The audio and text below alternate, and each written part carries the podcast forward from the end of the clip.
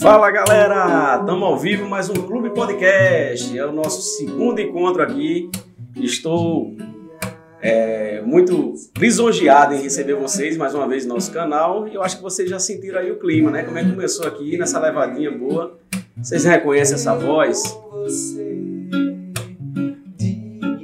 Estamos ao vivo com Felipe Alcântara. Tá eu, Cleber Budu e Felipe Alcântara aqui no nosso Clube Bora. Podcast. Para começar nosso bate-papo. Felipe, prazer receber você, cara. É, é, uma honra, um orgulho nordestino, um orgulho paraibano estar tá sentado aqui na mesa com a gente. Então, é só alegria, velho. Não é isso, Cleber? Eu que agradeço o convite e achei muito massa a iniciativa. Tô achando muito massa esse movimento que está rolando, né? Onde as pessoas querem criar conteúdo, ouvir a opinião da, das outras pessoas, estão abertos ao diálogo.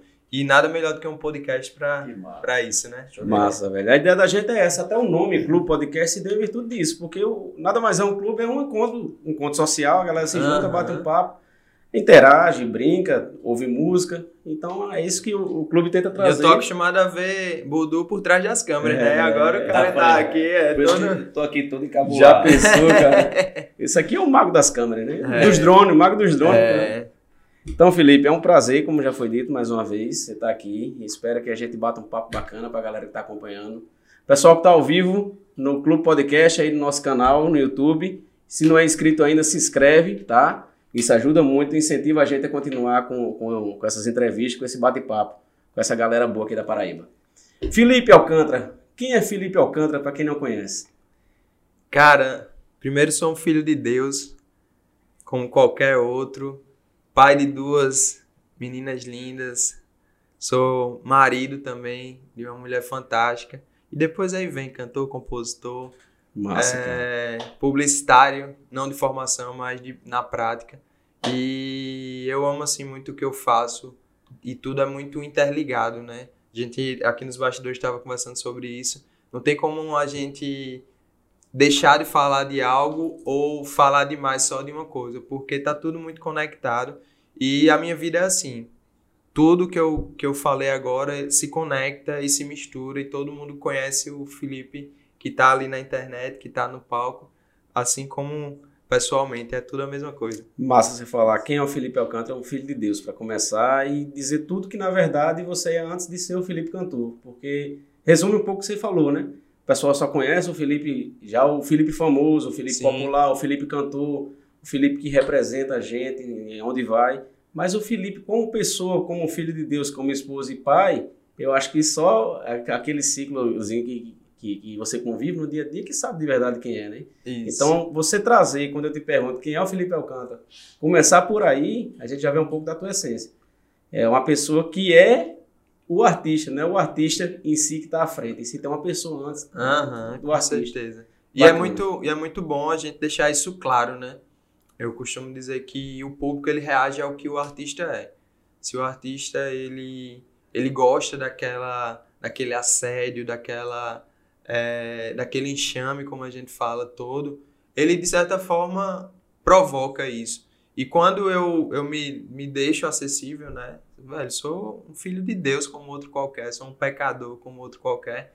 Isso daí já quebra muitas barreiras e aproxima as pessoas de nós, né? De nós artistas em geral que uhum. tem essa postura também. Isso é muito massa porque por onde eu passo as pessoas não, não sentem nenhuma vergonha de sentar e conversar Nossa, e dizer, pô, ouvi tua música, vi aquele show, tava Se em tal lugar. Próximo, né? É. E é é muito massa, assim, porque eu acho que o grande barato de você ser uma pessoa pública é você conhecer outras pessoas. E quando você se distancia dessas pessoas, você não está aberto a isso. Então eu estou sempre deixando isso muito claro para que as pessoas também não criem algo fantasioso da cabeça delas, Bacana, só porque eu estou ali numa TV ou no palco, enfim. Bacana, bacana demais. E me diz uma coisa, é, falando agora do Felipe Cantu, né? É, muita gente talvez tenha lembrança de você, do, do, dos Gonzagas e aquela participação fantástica que vocês tiveram lá no programa, no Superstar. E a gente torceu de verdade, a gente do lado de cá ficou muito feliz com, com, com a representação de vocês lá. E eu queria saber um pouquinho, Felipe, como é assim para um artista é, porque você é jovem, cara, assim, você é da nossa faixa etária. 18 anos, né? É. é. ser da nossa faixa etária, mas você é um cara que traz a raiz do forró.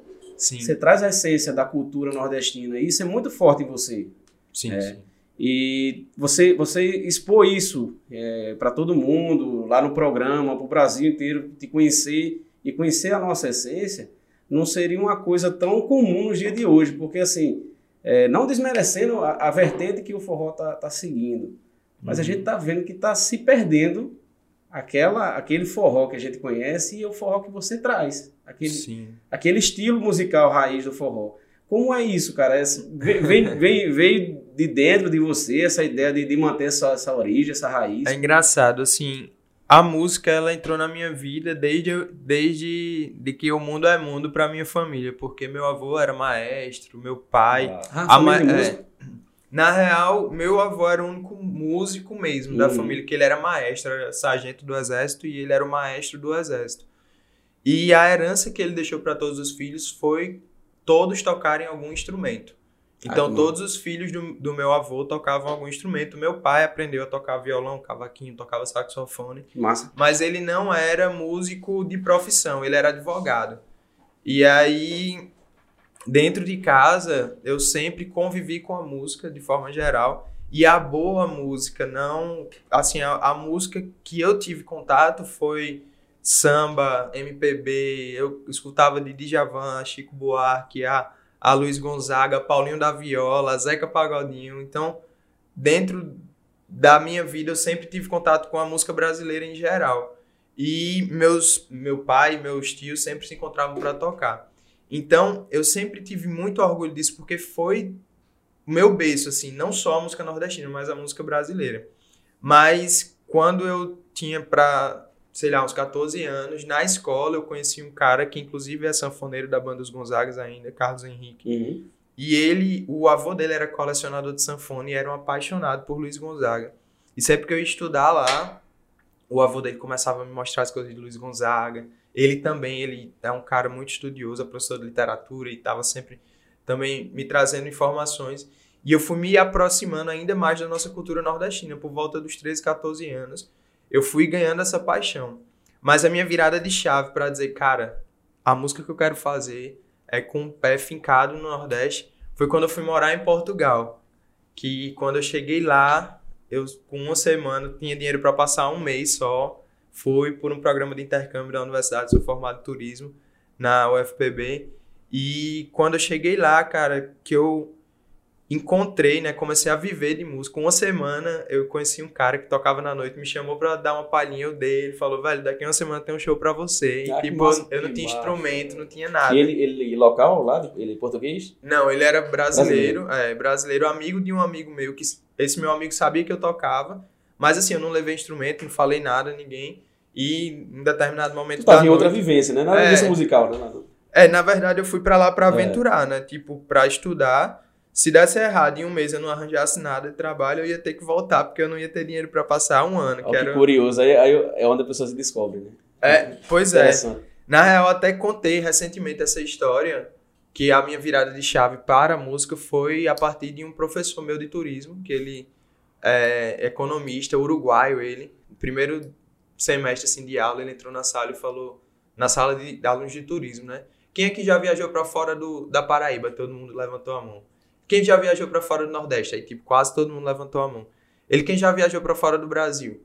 Aí, tipo, umas três pessoas, duas, levantaram a mão, assim. Ele, todo o resto, pra mim, são matutos. Porque se você tá fazendo turismo e nunca experimentou nada fora, que é que você tá fazendo aqui? Que massa. E aquilo ali, A pra ideia. mim, foi, foi um, um baque, assim. Eu, caramba, pô. Primeiro semestre, cara, já ouvi isso, né? Aí eu falei. Foi. Eu falei, eu vou morar fora. Preciso morar fora. Aí, a partir daquele momento, comecei a juntar dinheiro até juntar o suficiente para pagar passagem, visto, não sei o quê. E ter uma reserva de um mês lá fora em Portugal, que foi para onde eu fui.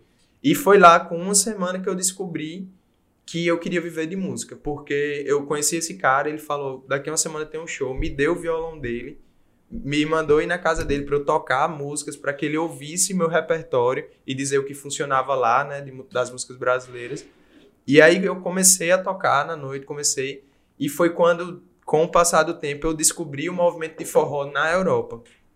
E aí foi onde eu me constrangi como nordestino, voltando para sua pergunta.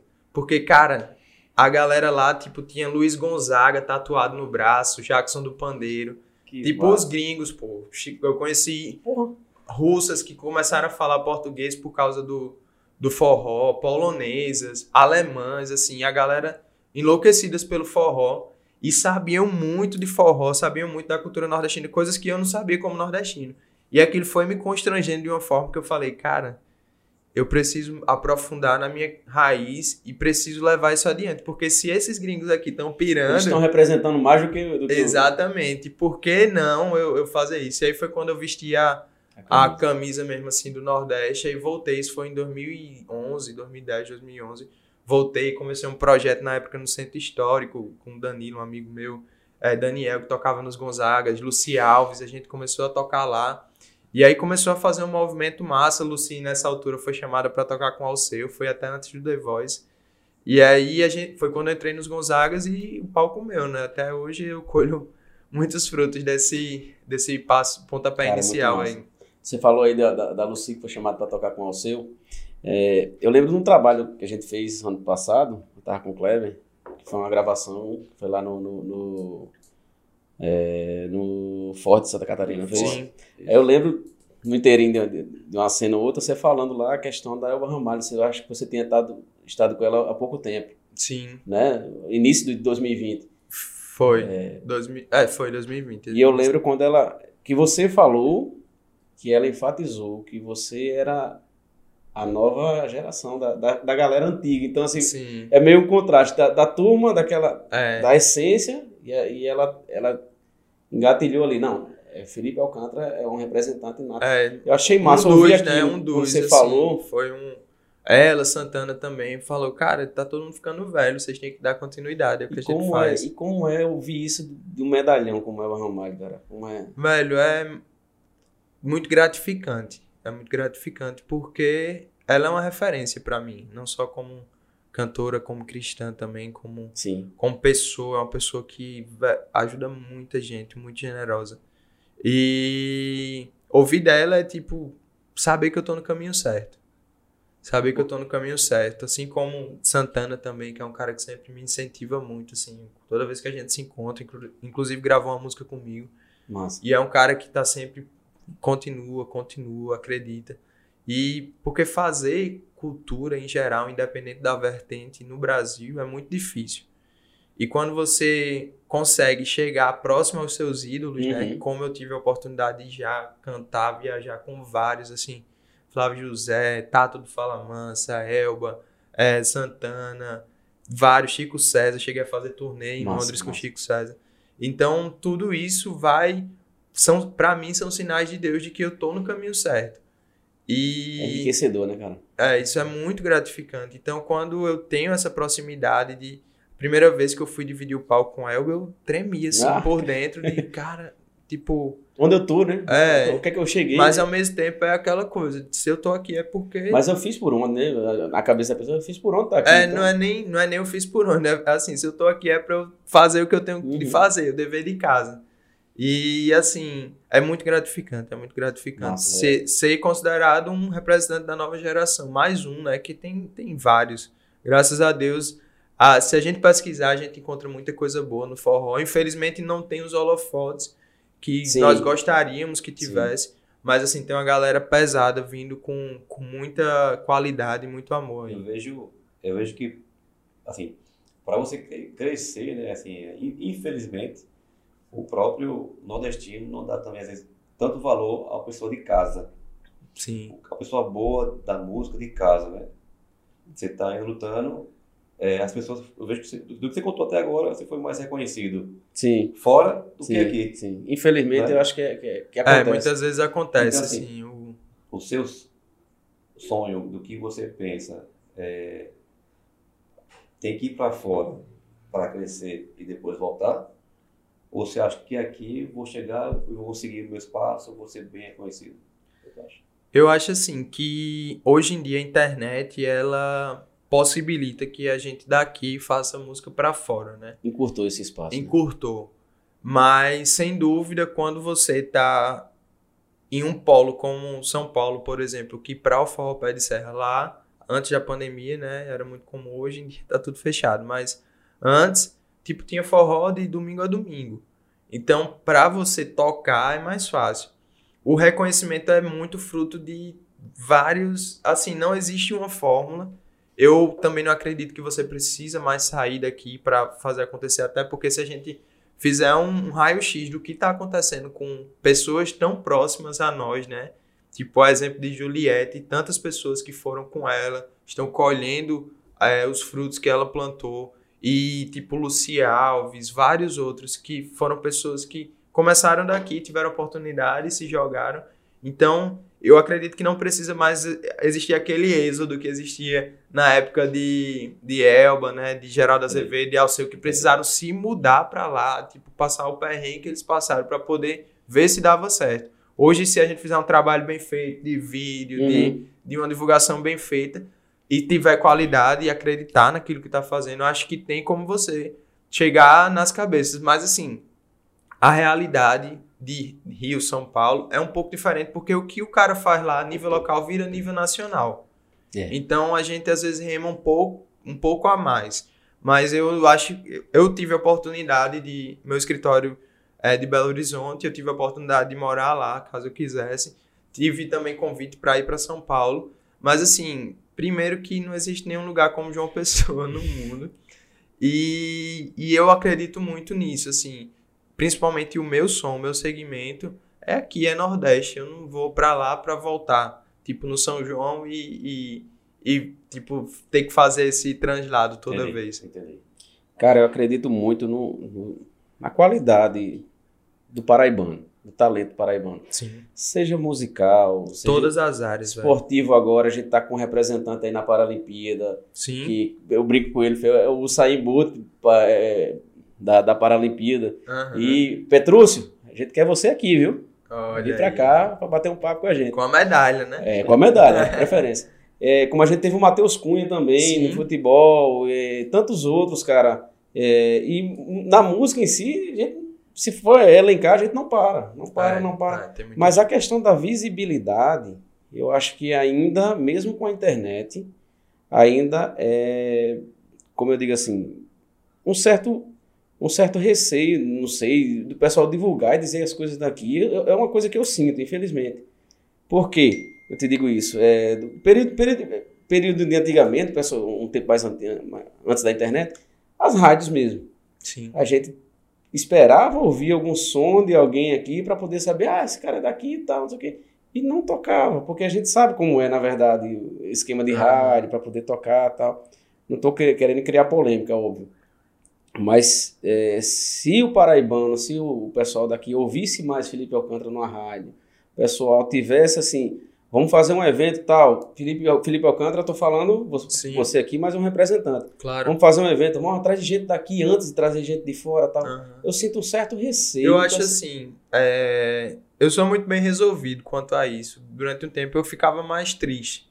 Mas hoje eu, tipo. Mas acredito... existe isso, não existe? Assim, os números mostram. No meu Spotify eu tenho como monitorar quem me ouve mais, quem me ouve menos. Uma pessoa tá em, tipo, décimo segundo toda Caraca. vez. Tipo, quem me ouve mais é São Paulo, Brasília, Rio Que era pra ser primeiro dis é. disparado, velho. Mas, assim, eu, eu sou muito tranquilo quanto a isso.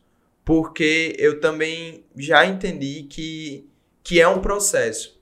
É um processo, inclusive, para nós. A gente muitas vezes subestima o cara que tá aqui do nosso lado porque é nosso amigo. Uhum e é um cara, assim, fora da curva. Você faz, será que ele consegue fazer, né? E é preciso, às vezes, alguém de fora dizer, meu irmão, esse cara é bom, velho. Pra você já sentiu na pele várias vezes. Nosso amigo Gabriel Diniz, fotógrafo, também é outro cara. Tipo, a gente tem muitos talentos aqui que São é preciso a galera vir de, de fora de e dizer, meu irmão, esse cara é bom. Pra galera, tipo, de repente pagar mais, é. reconhecer. É. Então, é, eu acho que nós precisamos só trabalhar.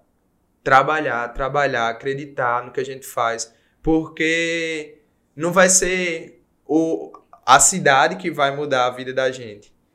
A gente faz parte da cidade. Beleza, se João Pessoa todo dia começar a me ouvir, eu vou ser muito grato. Deus sabe quanto é importante cada playzinho que tem ali no Spotify, cada pessoa que compartilha o conteúdo meu.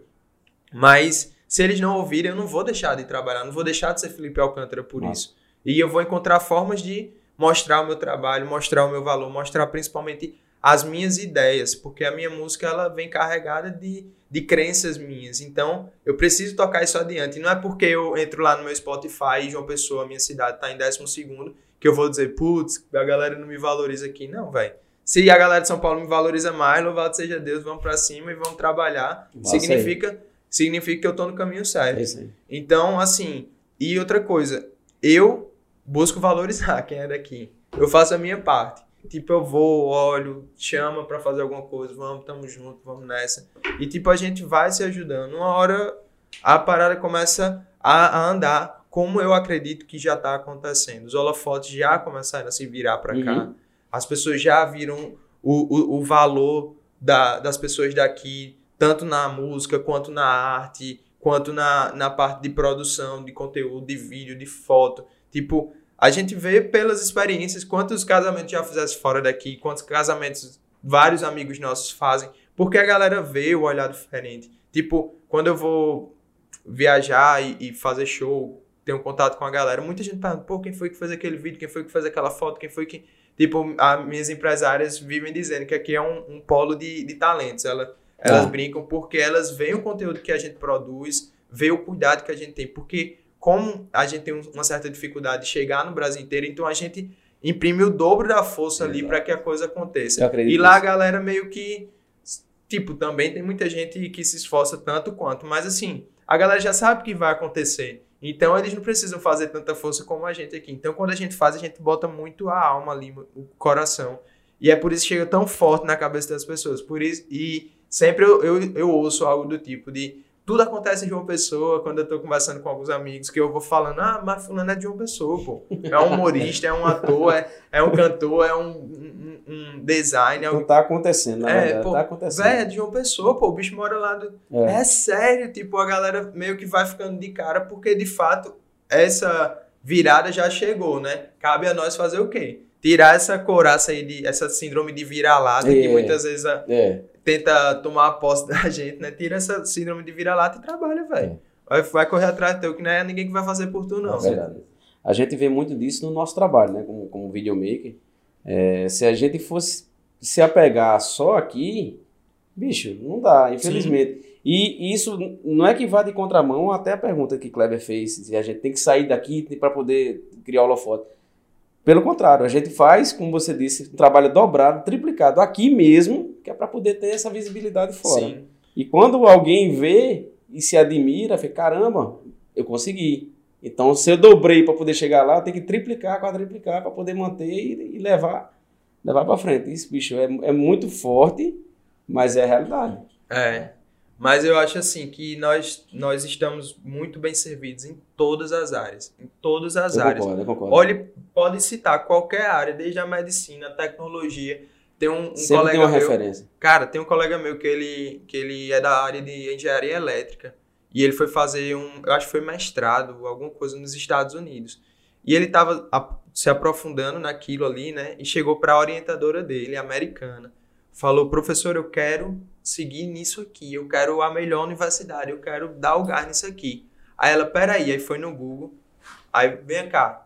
Tem essa cidade aqui no Brasil, ó, chamada Campina Grande. Polo. Ela é o polo. Aí ele falou, oxe, eu sou de lá, eu vim de lá. Ela falou, então volto pra Volta casa, pra porque lá. seu lugar é lá. Pessoa, velho. Então, a gente fica aqui achando que as coisas só acontecem na NASA. A gente tem uma NASA aqui do lado, tá ligado? Então, velho, é, em todas as áreas que a gente olhar, os nossos artistas plásticos, tipo, o cara vai ver as exposições, pô, os caras super reconhecidos aí fora, Flávio Tavares, tipo, tanta gente boa que tá fazendo e acontecendo. E a gente fica aqui, né, Clóvis Júnior, tanta gente é, impressionante. E a gente fica naquela de, será que é bom? Será que...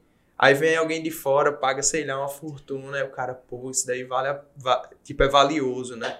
Então, velho, a gente tá muito bem servido. Basta a gente também. olhar, garimpar, pô. Olhar, cara, esse cara tem talento. E não é só porque é paraibano que você tem que valorizar. Eu também não sou desse adepto a isso. Ah, é paraibano, vamos lá. Tipo, não, velho. Se o cara não é bom no que Vai- ele faz, eu não vou mentir. Cara, é. cara. Eu vou pelo que eu vejo, pelo que de fato é a verdade daquilo, né? E me diz uma coisa. Aí nessa questão do voltando lá para o Superstar, quando vocês chegaram para participar do programa, tanta gente do Brasil todo, tantas bandas boas, tanta qualidade veio lá com a nossa música e o clima lá dentro era uma competição, afinal sim, sim, era uma competição. E quando o pessoal via o forró arrebentando, porque velho, quando vocês tocavam a gente que assistia aqui, a gente sentia a energia lá. Sim. E quando você está o clima dos competidores, poxa, essa banda de forró, e com todo o respeito, é, o pessoal ainda olha meio assim, atravessado. Forró, é, será que é melhor do que o meu rock and roll, o meu pop, o meu reggae, seja lá o que for? Vocês chegaram lá, aquela, como era o clima lá dentro? O pessoal vendo com era, quem eu tô concorrendo? Tô concorrendo com essa, galera aqui. É, na real, o clima era muito amigável, assim, porque não tem como você competir é, modalidades diferentes. Tipo, ali era, era o seguinte, era tipo é o cara da natação com é. o cara do judô, com o outro do jiu-jitsu, com o cara do tênis. Tipo, todo mundo fazendo. Independente. Tipo, cada um chegando é. ali mostrando seu, seu esporte. É. Era o que acontecia. Então, entre os integrantes não existia essa rivalidade, tipo, vai ser punk, não sei o quê. Tipo, até às vezes rolava assim, você não simpatizar com uma um estilo ou uma pessoa que, sei lá, distratou ali no camarim e você não gostou. Tipo, rolava um pouco dessas, dessas questões, mas assim, a competição em si era muito respeito, porque todo mundo sabe quanto ralou para chegar ali. Todo mundo sabe que ali era vitrine, pô. Não era o ganhar, era o estar para que o Brasil inteiro lhe visse. Você, tipo, dois minutos na Globo, é uma fortuna, é. brother. E, tipo, tinha dois minutos ali, domingo, né? tinha dois minutos pra meu irmão dar meu sangue ali para que a coisa acontecesse. Então, eu particularmente entrava com essa energia assim de Senhor, tu me colocasse aqui, agora não me abandono não, vamos para cima. E ia para cima nessa perspectiva de, cara, eu tenho dois minutos para contar a minha história todinha na música. E era sempre assim, dois é minutos, muito pouco dois minutos. Muito. É, graças a Deus foram vários dois minutos que a gente chegou na semifinal. Sim. Mas assim, toda vez eu entrava nessa ótica de que eu precisava dar o meu melhor. E assim como eu, todas as bandas tinham essa, essa mesma vontade, sabe? Tipo, depois a gente criou laços com algumas. A, sei lá, a Scalene veio aqui, eu participei com os meninos, a gente de vez em quando ainda se fala. Mas assim, sempre nesse de eu preciso dar o meu melhor. Então essa rivalidade não, não procedia, é bacana, não. bacana saber disso. Me diz outra coisa lá do, do, do, do programa. Como é que vocês é, reagiram quando, quando terminou tudo? Caramba, não, não chegamos na final, chegou na semifinal. Como, como é a reação de vocês? É, porque assim, eu creio eu, creio eu, na verdade, que é, foi uma conquista para vocês, como você disse, a cada dois minutos é uma nova conquista, uma nova conquista e tal. Creio que vocês não se abateram, né? Não, de forma. A história do Superstar em si é, vem muito antes do próprio Superstar. Em 2014, meu pai morreu. E no final de 2014, e assim, eu era praticamente não acreditava, entra na, uhum. na, na minha fé, eu praticamente não acreditava em Deus, tinha uma, uma certa intolerância, vamos dizer assim, eu não olhava com bons olhos para a religiosidade. E em 2014 meu pai morreu, foi o, o, o baque da minha vida, assim, foi quando eu comecei Rafa, quando me conheceu, quando a gente namorava, ela dizia que eu vivia num mundo encantado, que para mim nada estava ruim. E quando meu pai morreu, foi quando eu vi o que era o mundo real. Ele era um grande amigo, era meu, o cara que mandava eu sonhar e na frente ele ia segurando as pontas atrás. E quando ele morreu, eu fiquei sem chão. E Rafa sempre me chamava para ir para a igreja, sempre me convidava e a gente brigava muito, porque eu dizia que não acreditava e era uma era doideira, do assim. É, era, era do, contra. contra. e era perseguidor, assim, era terrível. E aí, é, quando ele morreu, eu comecei a me abrir a possibilidade de Deus existir. Minha, minha primeira experiência com Deus foi eu estar em um grupo de jovens que ela fazia parte, eu sempre levava ela, mas nunca entrava no, na reunião, deixava ela lá ou então ficava esperando no carro, mas nunca entrava. E certo dia eu entrei nesse grupo, tipo, a galera rezando e tal, eu sentei e a pessoa que estava conduzindo a oração pediu para que nós, como era próximo ao Dia dos Pais, meu pai tinha morrido em abril, isso era agosto, ela pediu para que nós trouxéssemos à memória os nossos pais, né, para a gente rezar, cada um, tipo, seu pai está na sua casa e tal, vai rezando aí pelo seu pai, porque a gente está próximo ao dia, dia dos Pais. E aí eu, em um ato de rebeldia, dentro de mim, eu baixei a cabeça e falei, eu não tenho pai. Cara. Tipo, pra que eu vou rezar? E aí foi quando pela primeira vez eu ouvi a voz de Deus falando dentro de mim, eu sou o seu pai. E quando eu ouvi aquilo, aí uma, uma lâmpada acendeu, um alerta acendeu dentro de mim. Eu falei, cara, eu acho que Deus existe. E aí foi quando começou a minha virada, assim, pra, pra que eu começasse a entender. Mas ainda assim eu era muito relutante, eu não falei isso a ninguém. Fiquei, não, tipo, acho que é coisa da minha cabeça, é doideira minha. E fiquei, né, levando, levando isso na barriga, até que um dia eu fui a.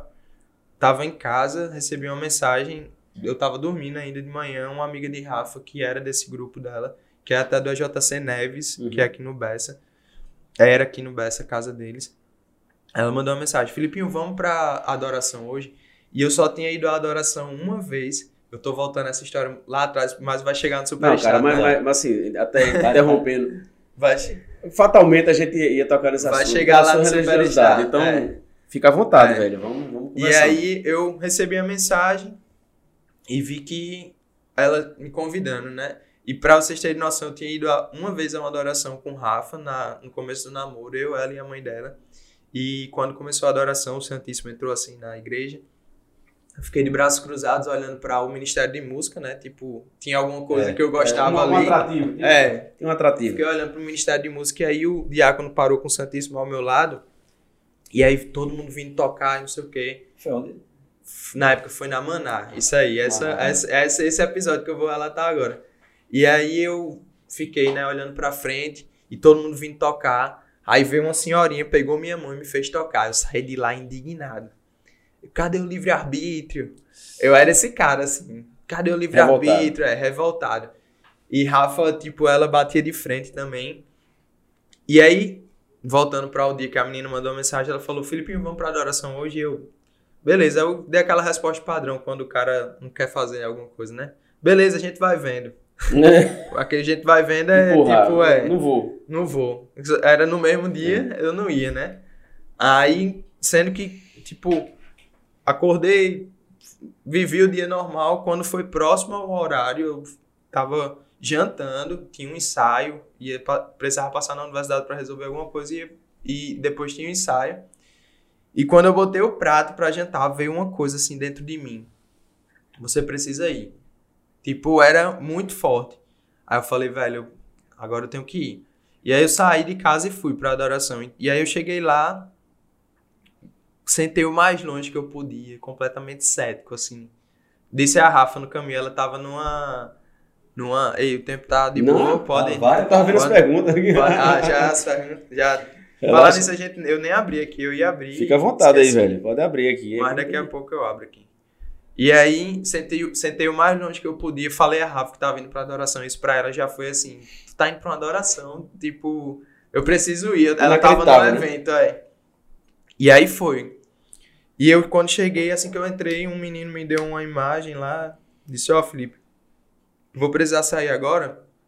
Fica aí com essa imagem. No final, o pastor vai lhe explicar. E, tipo, na época o menino não me conhecia, né? Tipo, eu não conhecia ninguém. Não tinha vindo Superstar ainda, então eu era. Tava. Tava tranquilo. é. E aí foi quando começou um momento de oração. O Rafa chegou nesse intervalo e pediram para que nós nos aproximássemos do Santíssimo, né? Sacramento. E aí eu olhei pra Rafa, eu fiz, oxe, for nada, vai lá. Aí ela, não, vamos, aquele tumulto, vamos, não vamos, aquela doideira.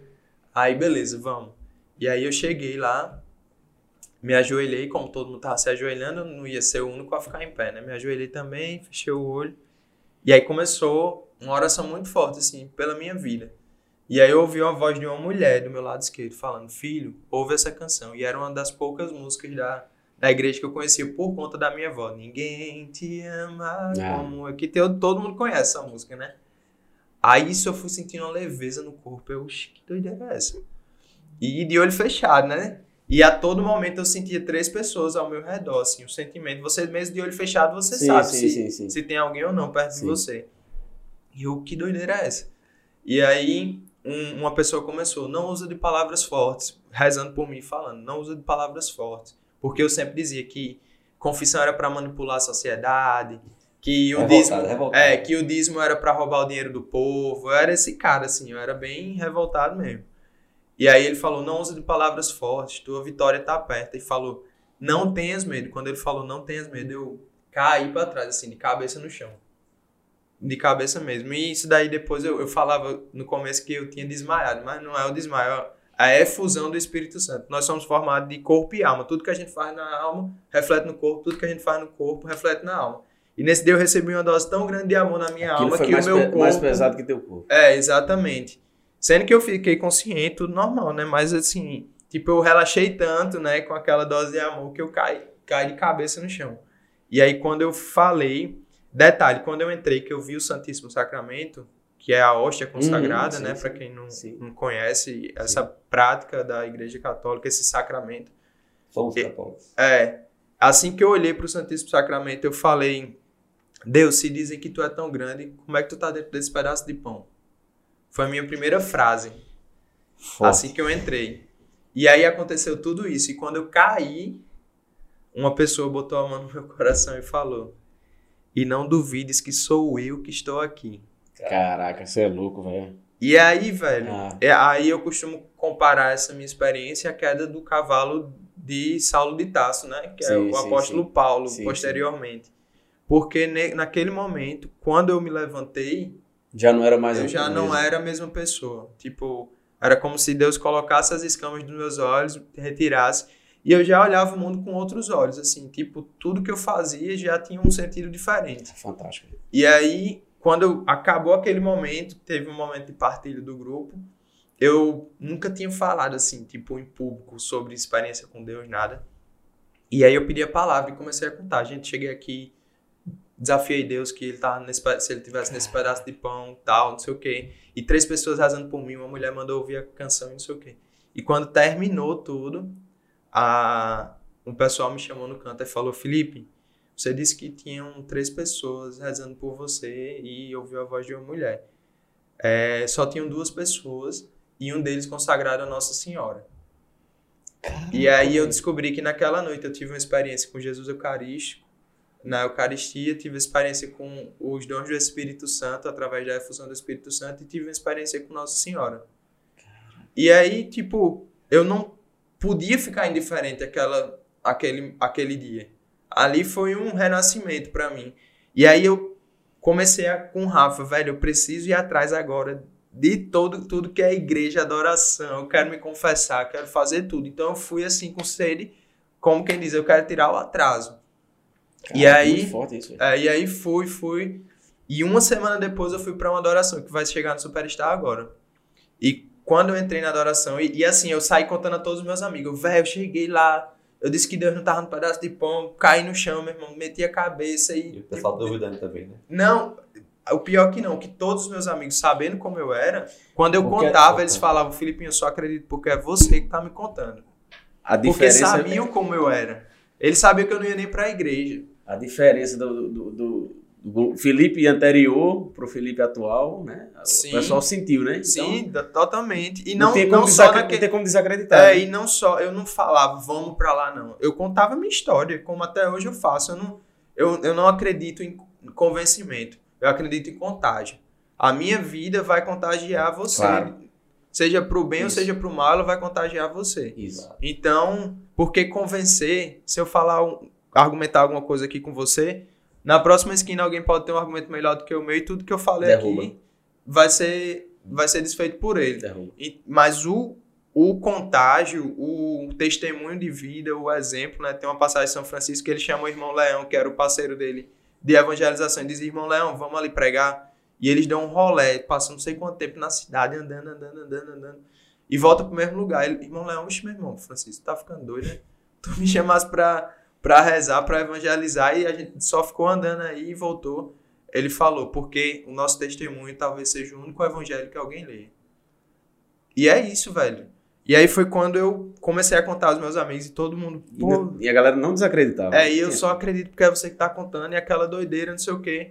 E aí quando eu cheguei num, no dia dessa adoração, uma semana depois, o banco da igreja era só de amigo meu. Tipo, todo mundo que não acreditava tanto quanto eu, tinha uns 10 Força. amigos assim. A força do teu depoimento. É, e tinha uns 10 amigos assim, e todo mundo, velho, eu quero saber como é essa parada aí. Todo mundo nessa, nessa expectativa também.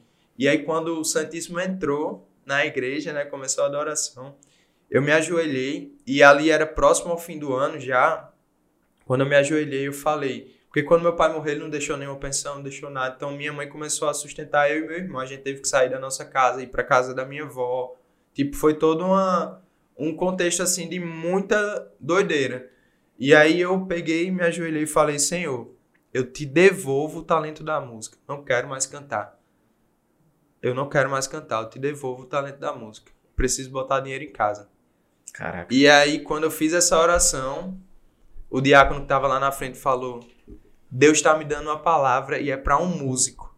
Sendo que isso a igreja tinha tipo umas 500 pessoas, só no meu banco tinha uns 5 músicos. Aí ele falou: Deus está me dando uma palavra para um músico. Uma outra oportunidade vai surgir, é na área musical. Você é louco, velho. E aí eu peguei e comecei a chorar muito naquele momento que eu sabia que era pra mim. Mas eu sempre fui tão cético que eu falei, velho, tem muito músico aqui, isso não é pra mim não. A cabaninha E aí, é, né? e aí eu duvidei. E aí eu, quando acabou a adoração, cheguei lá no Diácono e falei, Diácono, aquela palavra lá pro músico, como é? tipo, eu acho que foi pra mim. Aí ele falou, não acho não, meu filho, tenha certeza, porque Deus revelou a cor dos seus olhos quando ele falou.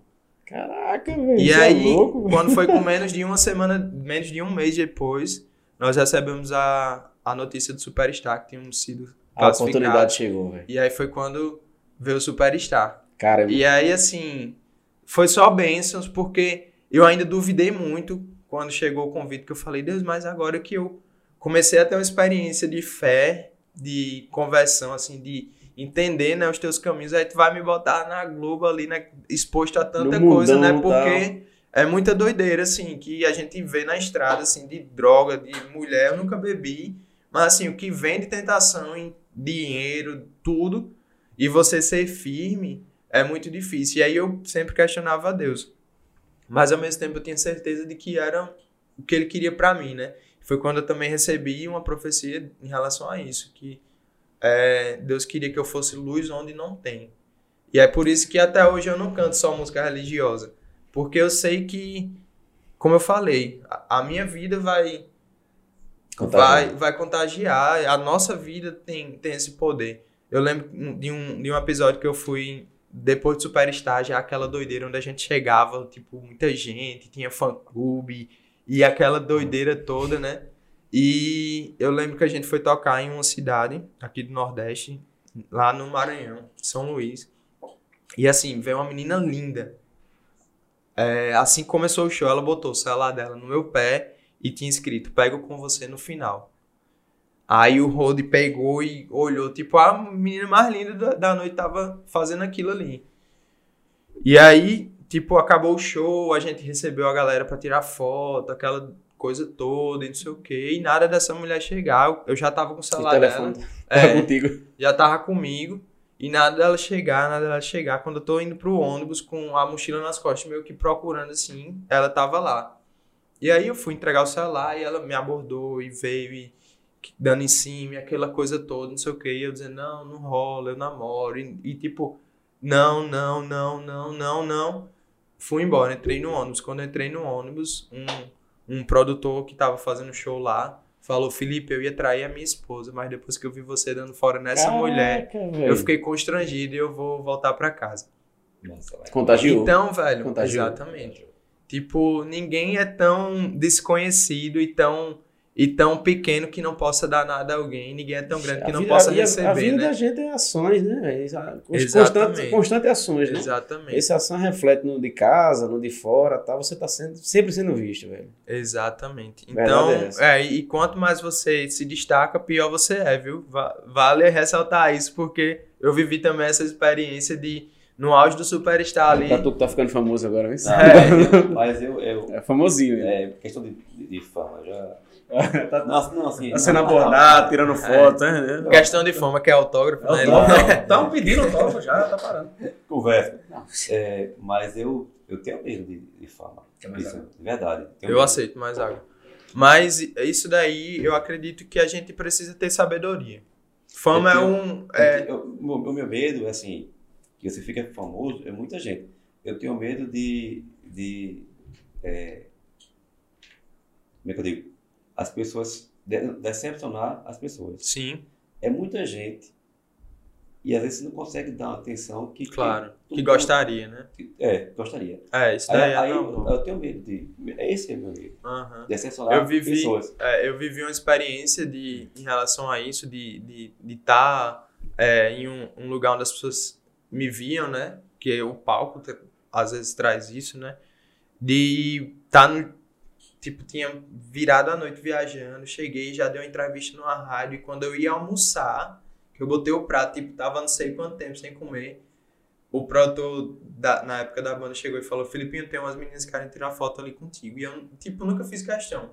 E nesse dia eu interiormente falei: putz, velho, o cara não pode nem almoçar. E quando eu falei isso, Deus na, me na mesma hora, ele falou: olha, não acho que você é melhor do que ninguém porque você tá no lugar de destaque, não. Você é o pior. Pegado. Eu lhe boto no lugar de destaque porque você é tão ruim que pelos outros você não faz merda. Caraca. Então, é, é como você enxerga isso, né? Esse destaque é exatamente para você, pelos outros, não fazer merda. Então, eu fui entendendo isso também, né? Dentro desse processo. São muitas histórias, assim, que, que a vida vai nos apresentando. São muitos sinais que Deus também vai nos dando para que a gente continue essa caminhada com um pé no chão, assim. E entre erros e acertos, porque ninguém é perfeito, né? Entre Cara, erros e fantástico. acertos a, gente, acertos, a gente vai tentando escrever uma história Enquanto, enquanto você falava aí, ficou, ficou claro que você se emociona até hoje. Eu me emocionei de verdade. Sim. É, eu tenho um- um- uma ligação fortíssima com o Santíssimo Sacramento. Sim. É, eu sou católico, mas eu acho que Olha nada. aí. Chegou a nossa pizza aí, ó. É, garotão. É, o Felipe Budu, Aí o sim. homem, o homem da mesa. Mesa de Cês- corte e mesa Felipe de só som. faz coisa boa. Mesa de, mesa de corte, mesa de som e mesa de comida, hein? O cara Olha é bom, hein? Eu vou É. ligar aqui, eu vou, eu vou botar aqui no ao vivo pra galera também acompanhar quem ainda Ó, o pessoal da Pix Pizza aí, ó, do iFood aí, eu podia patrocinar a gente, hein? É, é. Ah, tá eu aqui, achei ó. que era patrocinador. Em breve, agora na Antártica aqui, ó. Vamos patrocinar a gente também, hein? Vou aproveitar aqui, pessoal. Clube. Tá rolando aqui no cantinho da tela nossos apoiadores, a Drone Air, o Kleber Budu Filmes e a Sou Consciente. Diene, um abraço, pessoal da Sou. Pessoal que Eita, nos Diene, apoia. o cheiro. Pessoal que nos apoia, já ganhou o cheiro aí, ó. E se você quer ser um apoiador nosso, quer estar com a gente aí, é, divulgando tua marca e nos ajudando aqui, nos incentivando, então entre em contato com a gente para ter sua marca aqui no cantinho também. Olha aí. E se, se essa, essa marquinha no cantinho Opa. for pouca, a gente bota aqui na Obrigado. tela, hein? A gente bota grandão aqui na tela a Água. marca também. Gente, tô aqui, ó, já no Clube Podcast, dando entrevista. Vão Ao chegando vivo, aí ao vivo, também. ao tá, ao- tamo ao vivo, viu? Vou Pessoal- deixar, não sei nem como eu deixo aqui, mas vou deixar aqui. Costa lá, sei lá. É. Aqui, o bom do podcast é essa informalidade, né? Como. Exatamente. Então, pessoal, chegou pizza aqui. Vão chegando aí, vão chegando cheiro, aí. mas tá maravilhosa aqui. Vamos abrir, vamos desfrutar desse bate-papo, que o negócio tá ficando bom. Vou cantar uma música, né? Então, Vamos, já bora, que a gente bora, tá. Cantar uma vamos música né? enquanto a gente já mastiga. é isso? É. Vamos, Vamos abrindo aqui, vamos de música. Deixa eu ver. Nem, nem, nem sei qual eu vou fazer. Faz o, qual, é a tua música de trabalho? Você tem trabalhado ultimamente? Que, que- Cara, eu, eu no São João agora trabalhei Me, é, Me Diz Amor, uma releitura de Me Diz Amor. Inclusive ficou bacana, cara. Aquele, assim, ficou ruim porque não tinha o público, não tinha aquela festa, mas ficou bacana aquela tua ideia de ir lá no, no, No Parque Pouco Vazio, Povo, tá? exatamente. Porque, bicho, é o que deu pra fazer, né? Infelizmente. É. né? E eu, eu, eu busco sempre trabalhar muito com a ideia antes da própria música, assim. Tipo, o conceito todo. A gente, quando chegou aqui, eu falei da próxima música já com o roteiro do clipe que eu gostaria de fazer. Se rolar o clipe, massa. Se não rolar, eu já sei quando, quando eu tiver a oportunidade como vai ser. Mas vamos lá, vou fazer. Eu não vou fazer Me Diz Amor, não. Vou fazer Me Diz. é, Vem Me Dar um Cheiro, que foi uma música que eu gravei com Santana, o cantador. Então vamos lá. Santana, queremos você aqui, hein? Olha aí, ele vem, ele Ah, então aqui. pronto, já tá feito o convite. Vamos assim. Vamos de música. Tenho dormido pouco, tenho pensado em você. Estou ficando louco, louco de tanto querer. tenho contado as horas de te ver no meu portão. Mas se você demora, maltrata o meu coração. Vem me dar um cheiro, vem me dar carinho. Eu te dou primeiro beijo de mansinho. Vem com teu chamego me trazer a paz e me dar sossego cada dia mais. Vem me aquecer com toque de ternura e pra cada medo me trazer a cura. Vem com teu sorriso afastar a dor. Eu sou doidinho pelo teu amor. Ai, ai, ai, ai. Como te ter é bom. Ai, ai, ai, ai. Como te ter é bom. Show! Show, show. Vem show. me dar um cheiro. Essa música a gente encontra nas plataformas? Com certeza, procurem lá no Spotify, em todas as plataformas digitais. É uma música que eu tenho um carinho imenso, é uma composição minha com o Abdi Sá, um grande Show. amigo meu Show. de infância. Das, A gente. das músicas que eu, que, eu, que eu ouvi, das conversas que Sim. já teve, que você já mandou pra mim, o massa é que todas as suas músicas têm, tem, tem letra, tem, tem. Não é o que você escuta muito hoje, né, que a turma tá ouvindo, mas são, são letras muito bonitas. Valeu, meu irmão. Tem uma, tem uma que eu acho bacana, que, que eu acabei conhecendo ela, salvo engano, quando você tava, tava trabalhando ela. Foi aquela do. Que a gente ouviu lá no, no, no, no trabalho lá. Que. Cara, agora me faltou a memória. Que Não vergonha. tem nada, não. Aquela que você fala daqui, de uma praia. Hã? Ah, de Praia Bela. Praia Quero ir com Bela, você. Praia Bela. do- do- Cara, É. eu acho, eu acho que tu, tu tava trabalhando ela na época lá do- da, É. da gravação e, e ficou bacana, porque ela ficou, foi a música do vídeo lá. É. Que é assim, eu vou fazer só um refrão. É. Quero ir com você, olhar em Praia Bela, laraiaraia. Ai. Quero te beijar depois de acordar em Ilha Bela, laraiaraia. Quero ir com você, olhar entardecer em Praia Bela, laraiaraia.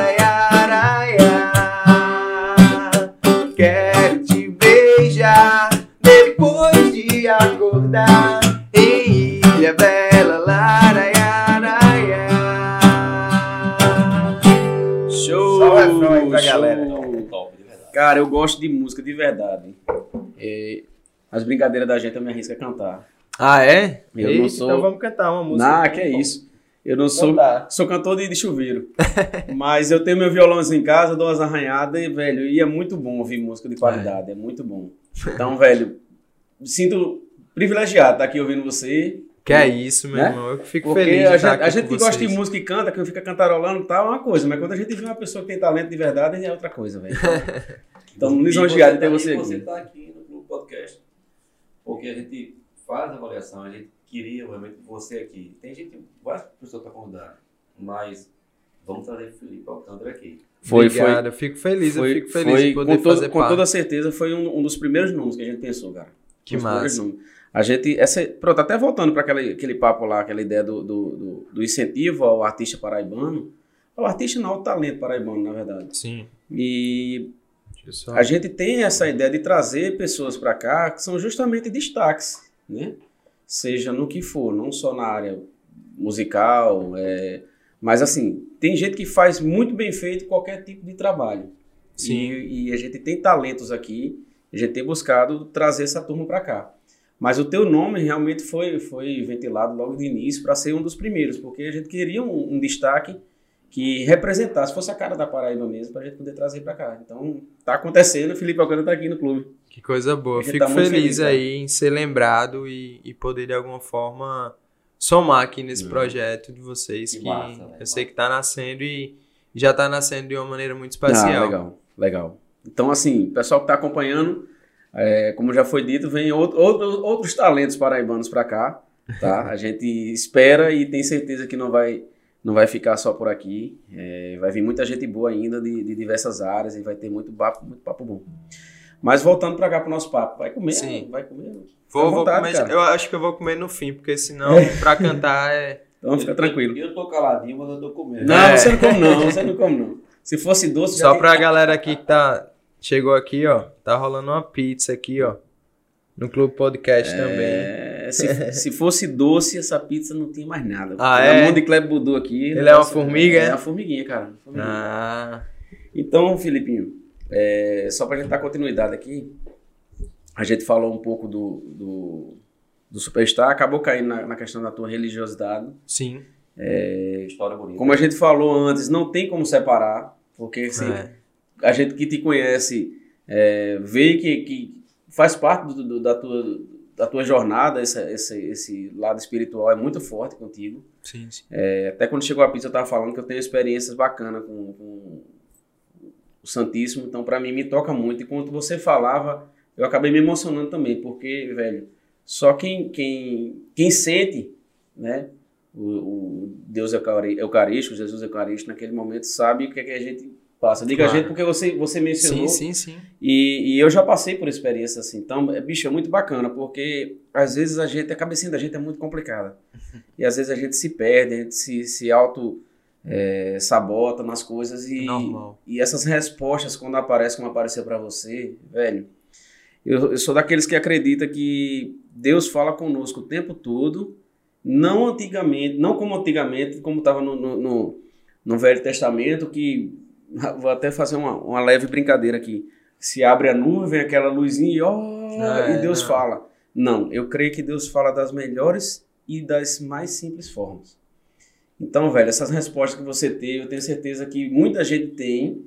É, essa, essa ideia que você falou de contagiar, que você está falando aqui, tem gente que viveu isso e que tá, estiver acompanhando, estiver assistindo, é, vai, vai se sentir tocada pela tua história também e, e- e começar a mudar e agir. E eu tenho certeza que essa, esse contágio, vamos falar assim, é Deus falando por você para essas pessoas que estão acompanhando. Então, velho, eu, eu acredito que, Amém, de- amém. que Deus fala assim. Eu fico muito feliz e eu sou grato a Deus, né? Porque eu me conheço. Tem um cantor, Leonardo Gonçalves, que. É, a cadeira prendeu aqui, peraí. Tem um Normal, gente, programa ao vivo. programa ao vivo, é isso.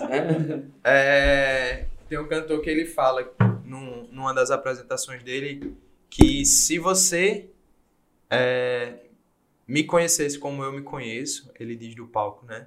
Talvez esse teatro tivesse vazio.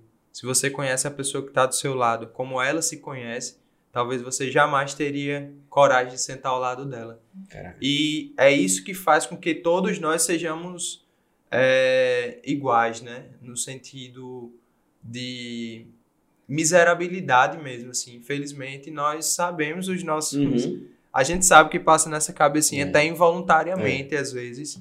E cabe a nós conter esses impulsos, né? E filtrar o que sai. Porque o, o, o, o, o que dá errado é quando sai. Não, que, não como entra, né? E quando entra.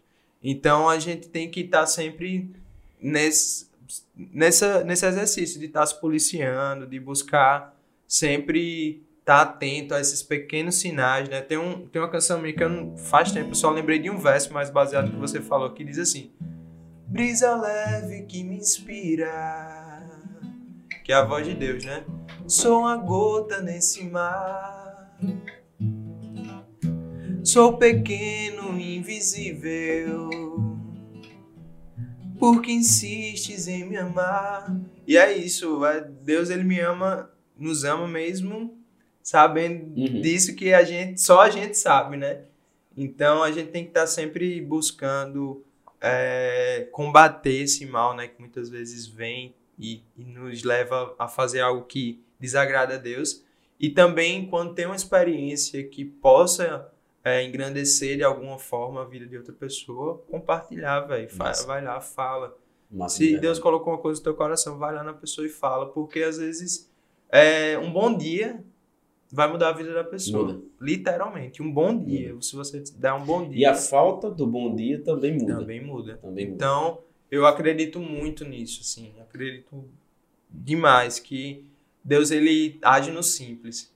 É, e a gente precisa também é, ter essa um pouco dessa sensibilidade, Uhum. né? Um pouco dessa paciência com a gente mesmo. É, Massa. há pouco tempo agora eu fui fazer umas imagens de drone aqui no, na frente do condutor de um prédio e tal, tal. E eu fiquei no estacionamento, botei o drone, fui fazer, dentro, sentado dentro do carro mesmo. E no sinal, várias crianças limpando, tal, tal. E eu voando e vendo as crianças lá. É, e e quando eu terminei, o povo disse, não juntou tudo assim. Eu disse, vocês são quantos? É, aí, quando- não, tem, tem o fluente, não. Eram seis. Eu peguei 50 reais que eu tinha no bolso, que era o que eu tinha. Aí, só, Tô- tô- arrumou uma confusão. pá. 50%. É, Aí eu disse, olha, Poxa, tem, é para dividir igual para todo mundo. E depois eu fiquei pensando, será que eu deveria ter pego meu telefone, ó pessoal, a ação que eu vou fazer Sim, agora, tal, sim, tal, sim, tal, sim. tal, tal, tal, tal. Forma Sim, Não, interessante o que eu- assunto. não, eu, eu pensei, o povo vai ver, ah, tá se mostrando. será que aqui, se eu mostrar. Assim, eu, eu sou muito. Eu aprendi de uma situação, por causa de drone também, que o que eu faço, quem tem que ver tá vendo. Não Exatamente. preciso mais mostrar a ninguém. Que é uma situação que uma vez eu, eu com o drone, eu, eu vou contar essa história depois. É, era um, um Instagram nacional, eu passei por dentro do negócio, o, o cara duvidou, ficou brigando comigo na, na, na- no Instagram. Aí acabou tentando uma aposta, eu fui fa- é, fazer de novo lá, só para provar que eu, que eu, que eu da aposta lá, sabe? Eu fiquei irritado. E depois que eu provei, Ele o cara, irritado, não o cara- ver, não. o cara foi pagar até o valor que devia. Eu disse, não, depois dessa conta era conta total para dizer que eu não queria dinheiro, eu Aham. queria só mostrar que eu sabia fazer aquilo Sim, lá. sim. Mas no outro dia eu fiquei pensando, pensando, eu me arrependi de tudo que eu fiz. Porque eu- o que eu sei fazer, eu não preciso mostrar a ninguém. Quem tem que ver já Uhum. viu. Exatamente. Aí nesse dia lá eu fiquei na dúvida se eu filmar. E assim, tipo, também não há mal, né? Se a pessoa Porque se eu sente eu- à eu- eu vontade a fazer isso. Eu achava que se eu fizesse, podia ser que eu estivesse estimulando alguém fazer também. É, Sim, que sim, acontece também. É por isso que eu digo, é muito do impulso do seu coração, do que Deus põe no coração da pessoa, né? Tem gente que faz, ah, eu só vou dar porque eu preciso mostrar. Quando começa assim, tipo, O, Aí, o é, intuito dele não é. não é, É outra não coisa, não é se ajudar doar, ninguém. não é ajudar. Mas assim, e também se ele fizer, ótimo, maravilhoso É. que ele tá ajudando.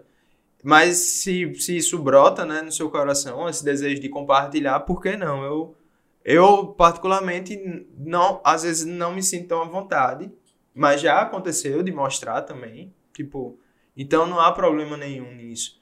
Eu acho que é muito do que tá no seu coração e não do que as pessoas. Porque assim, eu sou responsável pelo que eu falo, não pelo que a pessoa vai interpretar do que eu falo. Isso. A mesma história que eu contei aqui pra você vai chegar de, um- de uma forma, pra você vai chegar de outra. Tem gente que manda mensagem porque acha ruim que eu falo de Deus. Problema de quem recebe a mensagem, não da pessoa que está emitindo a mensagem. com, certeza tem gente que acha bom que você fala de Deus. Sim, sim. Tem gente que talvez tivesse com vergonha de falar de Deus como você fala, que você Exato. inspire. Então, assim, tem, Claro. tem- vai, vai ter o, o- sempre o olhar negativo, né? Metade do copo cheio, metade do copo vazio, infelizmente. Exatamente. Em, to- em todas as atitudes da gente.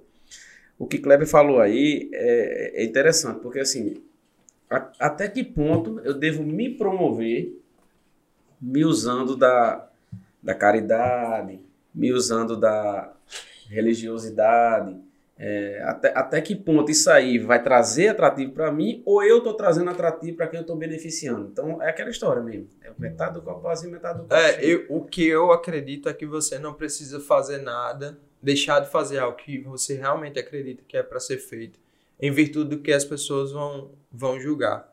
Se de fato aquilo que você faz ele é, é algo, é uma verdade no seu coração, né? É um fruto, fruto da eternidade, como eu costumo muito falar, essa, se é um fruto da eternidade. Então, se é algo que você está fazendo ali, na certeza de que, pô, eu preciso compartilhar isso aqui com as pessoas, então faz, velho.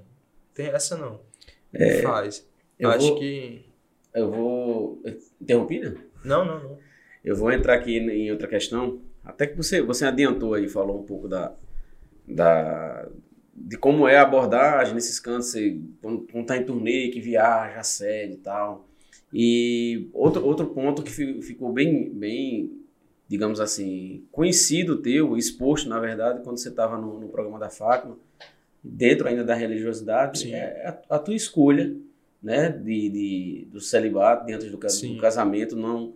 É, da castidade. Junto, da castidade, desculpa. Junto com a tua esposa. E, bicho, isso no dia de hoje, é. se, se você for olhar, infelizmente, como tá a rede social, a internet, essas coisas, isso aí era, era é um, um, ponto tabu, né? fácil, né? um ponto fácil para assim ser cancelado, talvez. Não sei como é que o pessoal tá vendo, abordando Cara, isso. Poxa, um artista então, desse e tal. Eu, quando, quando eu fui. Eu vou botar aqui porque não tem. Tá muito louco esse negócio quando... de você opinar, você, viver de um jeito fazer uma coisa que você acha que tá claro, que, que e para todo mundo, na verdade, não tá claro, e você é. ser cancelado por causa disso é muito louco. Cara, quando eu fui é, falar sobre esse tema lá, é, é, um, é uma coisa muito mais enraizada, assim, do que só chegar lá e falar. Na real, eu tava em um, um grande dilema, eu tava na banda, né, a gente, graças a Deus, viajando muito, tendo muitas experiências positivas, assim, de conhecer o Brasil inteiro tocando e tal. E eu comecei a questionar a Deus, de, Deus, mas é só isso? Tipo, eu só vou ficar tocando aí. Sempre os questionamentos, né, Felipe? É, eu, eu sou meio chato. Deus, Deus deve. Eu encho o saco dele, viu? Eu encho eu dou trabalho a Deus. Mas assim, é Vai porque... da intimidade de pai e filho, né? É, mas eu, eu, eu encho o saco dele mesmo, de verdade, assim. aí, mas assim, aí eu tava nessa, né? De, mas Deus, é, é só isso aqui, eu vou ficar viajando pra tudo que é lugar, e, tipo, sem ter tempo pra fazer o que eu gostaria de fazer. De, de ir pra própria igreja, eu gostaria. Muitas vezes eu, eu não conseguia ir como eu, como eu queria. E aí, dentro dessa perspectiva de, de ficar perguntando a Deus, né? O que é que ele queria para mim. Eu tava numa pregação e Andrei, que é o fundador da comunidade que eu faço parte, é meu amigão, assim, ele é padrinho da minha filha mais velha, eu sou padrinho da filha dele. E ele tava dando uma pregação sobre o que nós temos de mais precioso no mundo. Ele falava, é, tipo, qualquer carro tem um valor, qualquer casa, qualquer viagem, tudo no mundo tem um valor, mas tem uma coisa que você não consegue comprar, que é o tempo. Você não compra 10 minutos de amanhã, ou 5 minutos de ontem, ou um segundo de ontem, você não compra. Então, é, o tempo define o que você o que você vai ser a partir de agora, né? Lá na frente. Tem gente que diz, ah, não acontece nada na minha vida, eu não colho nada. Sim, mas tu plantou alguma é, coisa no passado é. para tu Fez colher agora. Né? E aí, ele falando sobre o tempo, ele fez uma dinâmica de pedir para que nós fechássemos os olhos e pensássemos com o que nós estávamos gastando nosso tempo. E na época eu tava assim numa loucura com a banda, né, viajando muito. Chegou uma fase da, da do projeto que eu tinha duas malas, era só chegar em casa, uma já estava pronta, que minha mãe e o Rafa deixavam, eu só trocava a mala e caía na estrada de novo. E aí eu dentro dessa dessa doideira toda, falei, velho, eu só gasto tempo com, com a, o meu trabalho. E aí ele pegou, disse: agora podem abrir os olhos e eis aí o seu Deus. Se você gasta tempo com qualquer coisa, menos com Deus, então qualquer coisa menos Deus é o seu Deus. Sendo que aí ele explicou: eu não estou dizendo aqui que é para você abandonar tudo e e ficar só na igreja. Eu estou dizendo que você precisa, ao acordar, agradecer por mais um dia, pedir que Deus esteja com você ao longo daquele dia. Quando for fazer uma refeição, que durante o dia inteiro você esteja com o coração voltado a Deus. Então, o pedido dele era esse, né? Que a gente gaste tempo com Deus, mas assim, não de ficar só dentro da igreja. Que se alguém for chamado a isso, beleza, que, uhum. que vá. Mas assim, você está sempre tem um, um, momento ali que você pode fazer uma oração por alguém, que você pode pegar um texto, que você pode. Faz a tua oração. Não fazer uma leitura que, que, que lhe aproxime de Deus. Faz essa leitura. Só não esqueça de Deus não ao longo do seu dia. E aí, quando ele falou isso, eu disse, vou sair da banda. Que eu, que eu, era, eu era assim. Muito, muito. É, é, tipo 880, tipo, vou sair da banda. Isso muito antes de eu sair, muito antes mesmo. E aí eu pedi para conversar com ele quando acabou a pregação. Eu falei, velho, vou sair da banda, Andrei. Ele, oxe, Filipinho, por que? Tá ficando doido? Aí, o que foi que aconteceu? Eu falei, não, porque, tipo, quando você falou que é, a gente, qualquer coisa menos Deus é o nosso Deus, diante do, que é, do tempo que a gente gasta com aquela coisa, tipo, eu acredito que, que não é pra mim a música, assim. Aí ele falou, não, você entendeu tudo errado. Foi quando ele explicou isso que eu acabei de explicar, né? Que a gente Uhum. tem que estar sempre na presença de Deus ao longo do nosso dia. E ele falou, mas de qualquer forma, se você tem essa dúvida, vamos rezar juntos aqui e pedir a Deus que, que de alguma forma Gosto. é, mostre a você. Clarei isso pra É. você, né? E aí ele falou, Senhor, manda sinais claros, se é da tua Sim. vontade ou não, que o Felipe continue na banda. E aí quando foi com quatro dias, ligaram do programa de Fátima. Alô, Felipe, eu, é... Sempre então, responde, né? é. Sempre. Aí falaram, ó, vocês estão com a entrevista marcada aqui, né? Pra daqui a. Acho que era uma semana depois dessa ligação. Aí eu, é isso mesmo. Ele falou, então. é, me disseram que você era da igreja, você é católico. Aí eu sou. Aí disseram que você era. é, faz parte mesmo, assim, é de uma comunidade. É, eu fiz, é, eu sou de uma comunidade católica. Aí você é noiva, aí eu sou. E eu achando estranho aquela enrolação toda, né? um produtor da, da Globo com uma enrolação dessa. Aí ele falou, não, é porque comentaram comigo que você e sua noiva vivem... É, vocês vão vão vão esperar pra fazer só- sexo só depois de casamento. Aí eu falei, ah, você tá falando de castidade. O arrodeio é, chegou. aí, aí ele falou, inclusive esse cara até hoje é amigo meu, esse produtor. Massa. Aí ele falou, é, isso mesmo. Aí eu falei, não, é, é procede. Aí abrindo parênteses, foi um colega meu, que um, um produtor da banda, que em um momento nosso, assim, dentro de... Soltou. Ele me perguntou, ele falou, Filipinho, tu aí é da igreja, não sei o quê, e, e tu e Rafa? Aí eu falei, eu e Rafa a gente só vai fazer depois de casamento. Ele deixa de conversa, eu falei, meu irmão, se quiser acreditar, acredite. Mas eu não preciso de provar nada, não. E aí, na hora de, de fechar as pautas lá, ele tava no meio, e o programa era para falar sobre as diversas formas de amor. E ele comentou disso, né? Tipo, ele achou interessante essa, essa forma de viver. E aí foi quando ele soltou lá e o cara veio me abordar. E aí ele perguntou: teria problema de você falar isso no ar? Aí eu. Caramba, pô. Aí eu falei: ó. Eu por dentro dizendo já que não ia, né? Mas eu, pra não dizer logo. Aí eu disse: é o seguinte, eu vou falar com minha noiva porque vai expor a vida dela. Pensou rápido demais. É, vou falar com, com o fundador e o meu formador na comunidade, porque vai expor Sim, a sim, vida também sim. da nossa comunidade. E a partir do que eles disserem, eu vou dar um, um retorno aqui pra você. E aí ele, não, beleza, daqui a meia hora eu ligo. Eu, meia hora, peraí. Pressão. É. Aí desligou. Aí Rafa já tava do meu lado, eu falei, e aí, Rafa, vou lá falar. Ela disse, tu vai ter coragem? Aí eu, não. Tipo, claro que não, né? E aí ela falou, não, mas de qualquer forma liga pra André aí pra saber o que é que ele fala sobre isso. E aí quando eu liguei pra André, eu fiz, véi, ligaram no programa Fátima Bernardes pra eu falar sobre castidade, pô. Aí ele falou, que massa, Filipinho. Aí eu, que massa? Porque não é tu. aí ele disse, Felipe, ó, fica à vontade pra ir ou não. Tipo, realmente é uma escolha sua. Você não Muito precisa estar muito pessoal. precisa estar falando sobre isso abertamente assim pra ninguém. É algo seu que só você pode discernir. Mas lembra que a gente pediu sinais claros se era da vontade de Deus ou não que você continuasse na, na música, né, na, na banda. Aí eu falei, sim, o que é que isso tem a ver? Aí ele disse, Deus está dando a oportunidade de você falar sobre as maravilhas dele em um local completamente inusitado. Aí quando ele falou isso, aí ele falou, mas assim, a escolha é sua. Aí eu falei, caramba. Que é aquilo que a gente falou antes, né? Tem coisa que só eu posso fazer. É, Você não pode fazer por Exato. mim o que, o que Deus põe no seu coração. exato. Aí eu, caramba, velho. Aí quando o cara ligou, aí o cara, e aí? Vai? E aí eu disse, cara, vou. Aí pronto. Aí depois disso eu fui estudar, né? Sobre. Porque o meu medo era ser sabatinado. Meu medo não era falar sobre a minha vivência, que eu não preciso provar a ninguém Verdade. o nem mandar ninguém viver ou não viver. Eu falo, eu falo o que eu vivo. Tipo, se alguém se incomoda, é problema, como, como eu falei anteriormente. O que eu falo, eu tenho responsabilidade, mas o que a pessoa entende aí é o problema dela. Se ela vai querer... A questão aí seria as, as marteladas que seriam dadas lá. né? Exatamente. E aí eu comecei a, a rezar muito, estudar muito.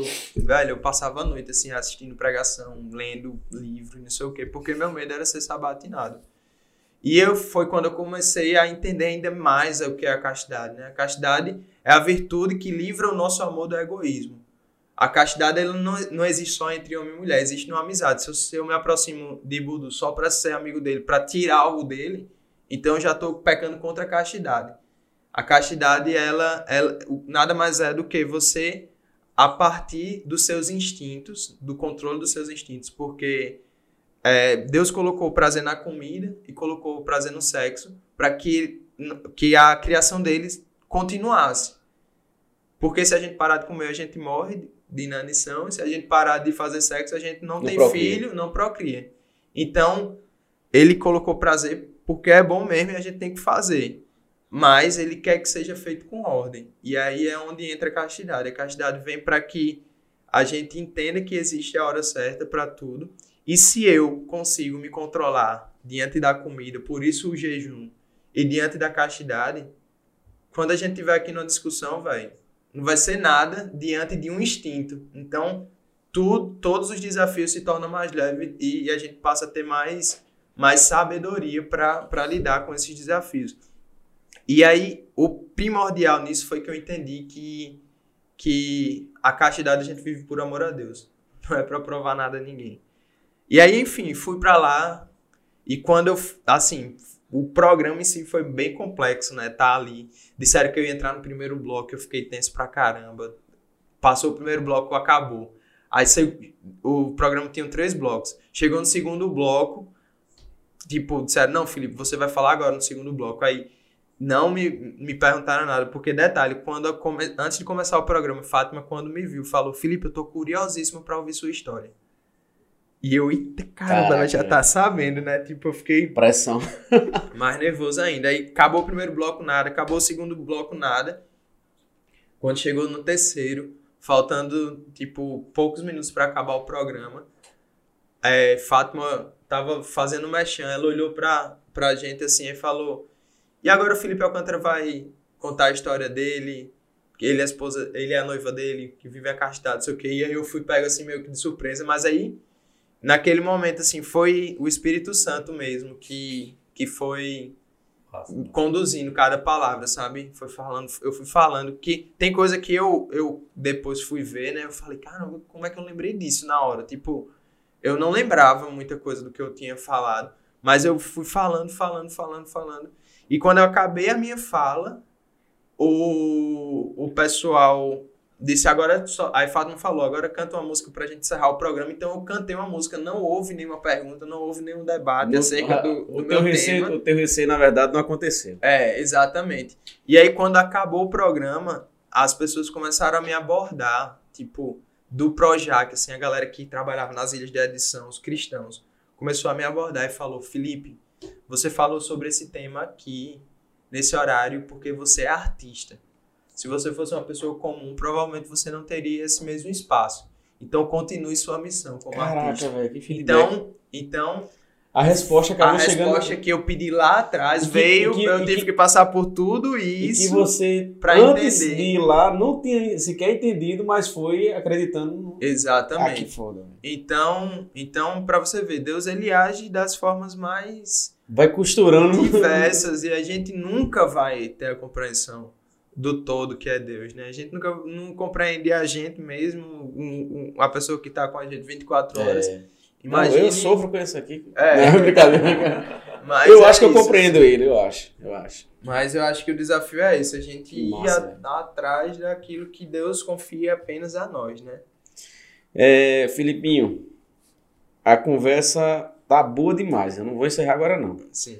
Mas eu olhei pro relógio aqui porque. E mas esse Polo Norte aqui. É ele que gosta. Eu vim de camisa, eu vim de camisa de manga comprida, porque eu sei que esses podcasts, assim, essas entrevistas, a galera tem um Ele- couro de. Ele curte esse- essas temperaturas assim. Não sinto frio. Não, mas eu tô de boa. Não, tá? então- Então, eu- bora. Você Tá conhece o couro de jacaré? É esse, isso, esse né? rapaz aqui. Depois que tomou a vacina, que ficou assim.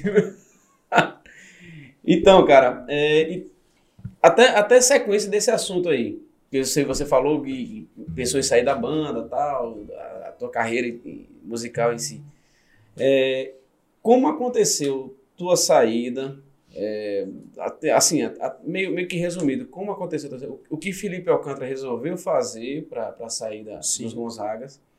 E como foi esse, esse teu start né, nessa carreira solo? Daqui para frente, vou fazer isso, vou focar nisso. Como é, como é que isso aconteceu? Como é que você chegou na. Foi, na foi uma decisão muito difícil, porque eram cinco anos dentro do projeto, né? A gente tinha muita história, assim. A gente, graças a Deus, construiu é, uma história que poucas bandas aqui da Paraíba conseguiram construir, né? Com a força a relação gente... de vocês tranquila, né? É. E aí a gente, tipo, dentro do projeto, tinham, cada um tinha uma forma de abordar a vida, cada um tinha uma maneira de enxergar o futuro, né? E eu tinha acabado de, de me casar, queria construir a família, né? Tipo, eu é, tinha acabado de me casar. E eu tava muito nessa sede de.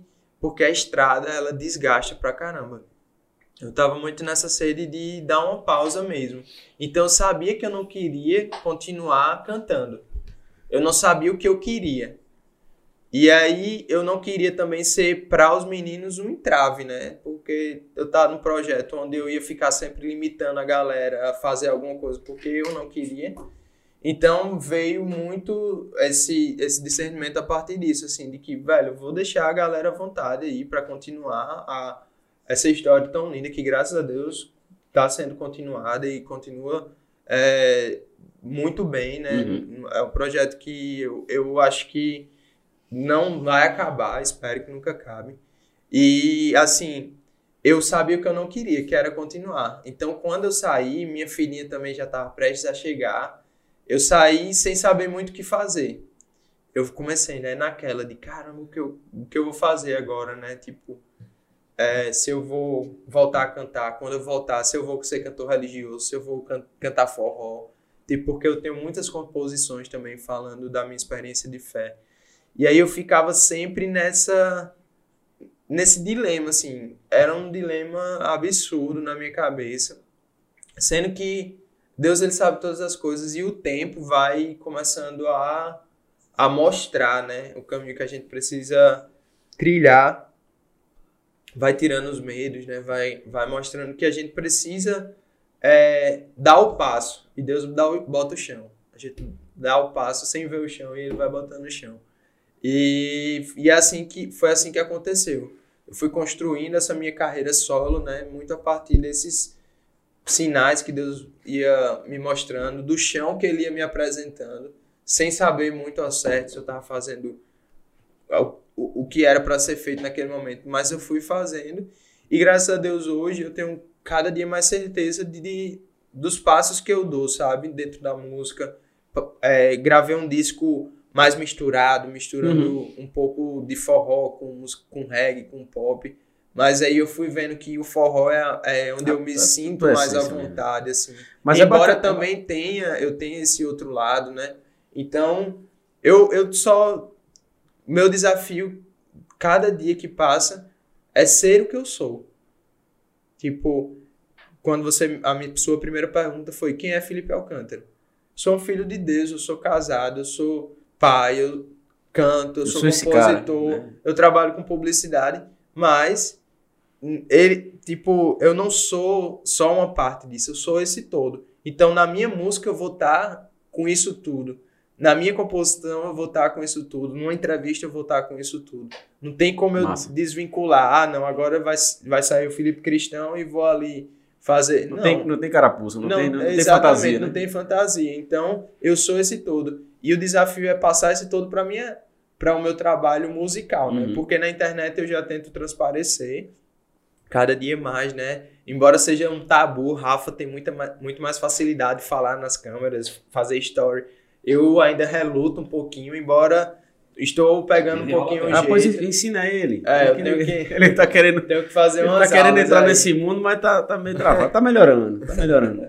Mas é isso, é, é um, foi um desafio, mas que eu, eu quando olho para trás, eu me orgulho da trajetória que eu trilhei lá e ao mesmo tempo eu tenho certeza que eu, que eu tomei a decisão certa. Massa, cara.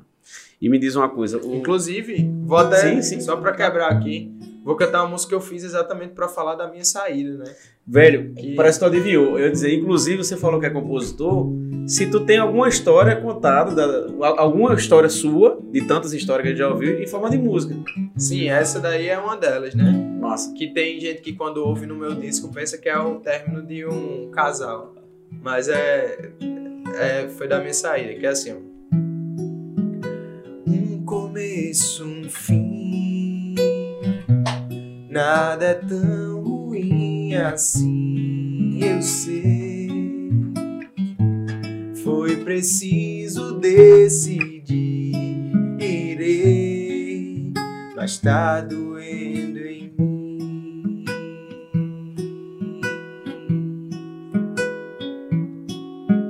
Só porque parti, isso quer dizer que eu não chorei. Apenas foi melhor pra mim, talvez preciso descobrir.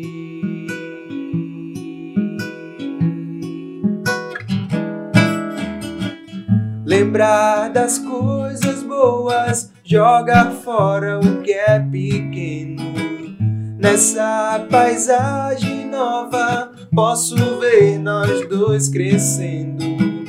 E em cada passo firme que eu der pra longe de você, jamais vou te esquecer.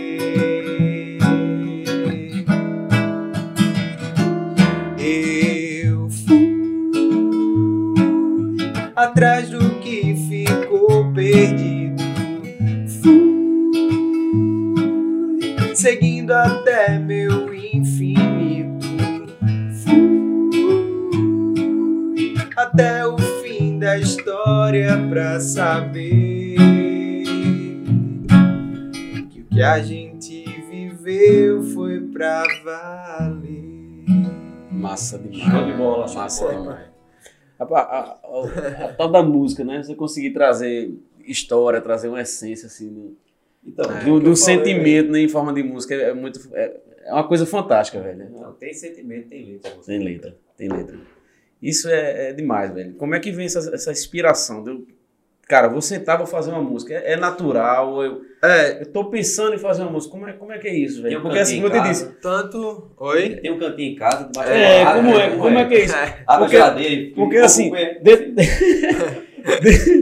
Dentro, do trabalho da gente, dentro do trabalho da gente, tem, tem a hora que a gente olha pra tela, velho. Tô lá editando e tal. Não vem inspiração, de dentro, para um pouquinho, vou pra lá, vou pra cá. Eu acredito que pra compor música, uma hora ou outra vem naturalmente, mas Sim. também deu um entrave tal. Como, como é esse processo de. de- Então, o eu a, a música pra mim, né, a composição, ela óbvio que passa pela inspiração, mas ela na minha, na minha concepção, é 90% expiração, né, transpiração, transpiração e 10% inspiração. Porque é um exercício também, como qualquer outro.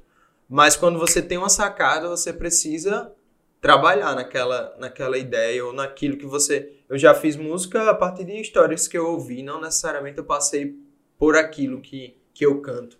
Mas assim, histórias que me inspiraram eh, se transformam em música. Então, tipo, até a minha próxima música, que é essa daqui, ó. Me contaram, seu moço, esses dias que alguém quase morreu de um abraço. Foi um belo arroxo, um cheiro no pescoço, carinho no rosto, um afago. Tanto tempo longe dos amigos, da conversa sem rumo e sem hora. De abraçar minha mãe, chamar os vizinhos, fazer um churrasco lá fora. São as coisas mais simples da vida que dão todo sentido aos meus dias. Tua casa, teu cheiro, contato e o tempero da tua comida me fazem arrepiar. A saudade dói que pinica, mas a gente mata no arroxo. Se sobrar uma gota dessa tal saudade, vou te tatuar no meu corpo. A saudade dói que pinica. Mas a gente mata no arroxo. Se sobrar uma gota dessa tal saudade, vou te tatuar no meu corpo. Essa é a minha próxima música Nossa, e ela foi baseada em uma poesia de um ator, amigo meu, Tardelli Lima, que eu vi o vídeo dele e assim, automaticamente me veio assim um sentimento muito forte de fazer essa música. Bicho, tô cantando saiu- cada, cada verso, cada. E a É. gente vai, vai se envolvendo. É, É. muito boa. essa- Como é que se chama essa música? Saudade Pinica. Ela é muito boa, velho. É verdade, a próxima, é a próxima música que fala muito desse contexto que a gente tá vivendo hoje, né, da pandemia, e que todos nós, independente de qualquer coisa, temos uma saudade que a pandemia deixou. Cara, massa tu falar nisso, porque é, recentemente agora você fez uma coisa fantástica. A gente mora no entorno do, do, do Parque Paraíba Sim. e pudemos desfrutar daquela, daquele, Ah, daquele eu momento, tava- cara, no São João que tu passou ali no, no, no trio elétrico, velho. Foi fantástico, foi, foi moral. Foi massa. É, e, você, você falou que todo mundo tem a ah, saudade. vou ter subi, subido um drone lá, pô. Ah, a gente acenou, ele nem olhou pra gente. Não, mentira, falou com a gente. É, é, Filipinho, o, o, o, fato do- da pandemia e a saudade do São João ali ficou evidente quando tu trouxe aquilo para as ruas, velho, e ver a galera se emocionando, a galera indo. É um... Assim, é difícil até de controlar. Eu, eu- eu não imagino Sim. como é que foi tua emoção ali, de, de Não, não, acompanhar. eu de tá- choro toda hora ali naquele... Esse projeto, na verdade, nasceu ano passado, né, no primeiro ano da pandemia, onde estávamos todos completamente reclusos, né, em casa, assim, tava todo mundo num momento... Hoje tenso, tá né, mais... Muito Hoje, tenso. hoje a- estamos aprendendo a conviver um pouco tenso, melhor com é, essa... incerta, a palavra muito É. incerta. Não E era tudo vinha. muito desconhecido, né? Então, tava tudo fechado. E quando chegou o mês de maio, o mês de maio é o mês, mês do meu aniversário, inclusive, e eu já começo a me preparar para junho, né? Que é o mês de trabalho pesado. E quando chegou o mês de maio, eu tive a certeza que não ia ter um show. Aí eu comecei a pensar, caramba, há 10 anos eu canto forró na noite de São João. E E esse não vai, vai ser o primeiro ano depois de 10 anos que eu não vou fazer isso. E eu fiquei, né, naquela, eu preciso fazer alguma coisa. E tava todo mundo fazendo live. Tipo, Aham. uma live maior do que a outra. Eu não ia competir com o Safadão, com, com o Xande, com a galera que é muito maior do que a, a, a eu, live né? antes, é, quando começou a pandemia, era assim, né? No É, e né, era a galera- tudo, exatamente. Gustavo Lima mudou o é, perfil tipo, live e a Gustavo coisa mudou. Lima, a galera cresceu vindo- absurdamente. A galera vindo com a estrutura pesadíssima Isso. e eu não ia bater de frente com essa galera. E eu ficava, caramba, o que eu posso fazer para de forma segura eu levar a alegria e o calor de São João para as pessoas, né? E eu fiquei em casa. Matutando. Aí Como pum, veio a ideia. Veio a ideia, né? É como a música, né? Vem a inspiração. Veio a ideia, eu falei, caramba, é isso, eu vou fazer isso independente de tipo, eu tirei do meu bolso, né? Tudo. Eu tirei do meu bolso mesmo no primeiro ano. E aí eu falei, cara, eu vou fazer isso. Sendo que eu não podia compartilhar, porque se viesse um artista um pouco maior, já ia fazer na minha É. frente e roubar a minha ideia. E, como- e- e de maneira até desleal, que podia fazer uma coisa mais, É. mais absurda. Né? E aí eu fiquei, cara, eu só posso compartilhar isso com pessoas próximas que trabalhem comigo e façam acontecer. E aí eu liguei pra Thales, que é um.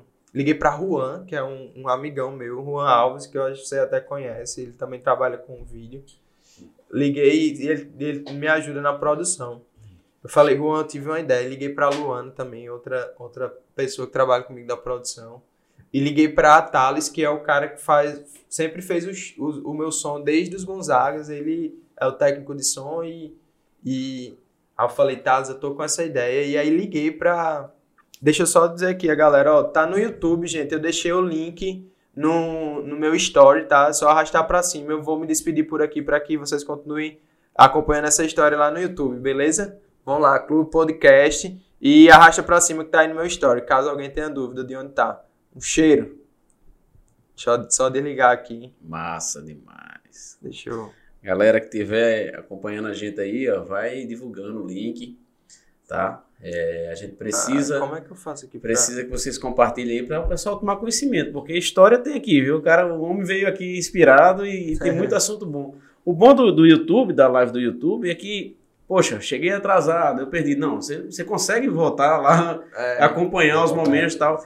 Então, se você está chegando agora, acompanha é, o, o- resto da nossa entrevista aqui, do nosso bate-papo. Quando terminar, você volta lá no início e, e- e- confere na íntegra, né? Esse, esse bate-papo que está muito legal aqui. E aí eu, eu liguei, né, voltando aqui pra, pra história, eu liguei pra, pra Thales e falei, cara, tô com a ideia de botar um trio na rua, velho. O bicho, tu é doido, filho. Galera As ruas tudo-. As ruas tudo vazias, É, né? a galera vai me cancelar. E aí ele falou, mas se tu tiver afim, a gente vai pra cima. Vamos nessa. O Fazer- artista é tu, vai pra Fazer o cima. diferente, né, filho? A questão É. de autorização para isso é tranquilo? Aí o que aconteceu?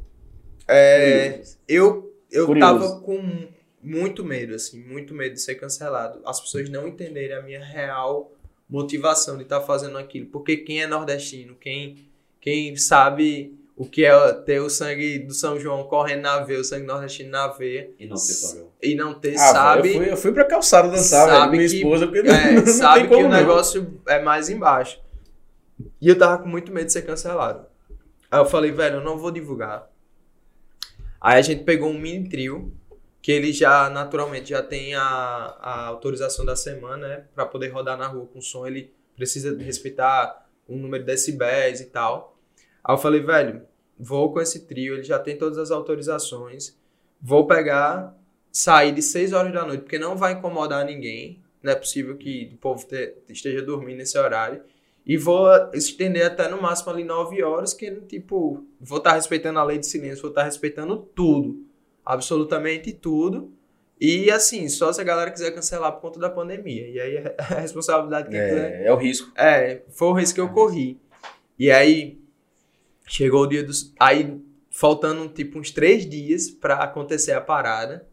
Aí eu liguei pra os músicos. Tipo, galera, quem topa, aí tinha uma galera que tava com medo, não saiu de casa. Músicos que tocam comigo há muito tempo. Vai, Felipe, eu não vou não, me perdoe e tal.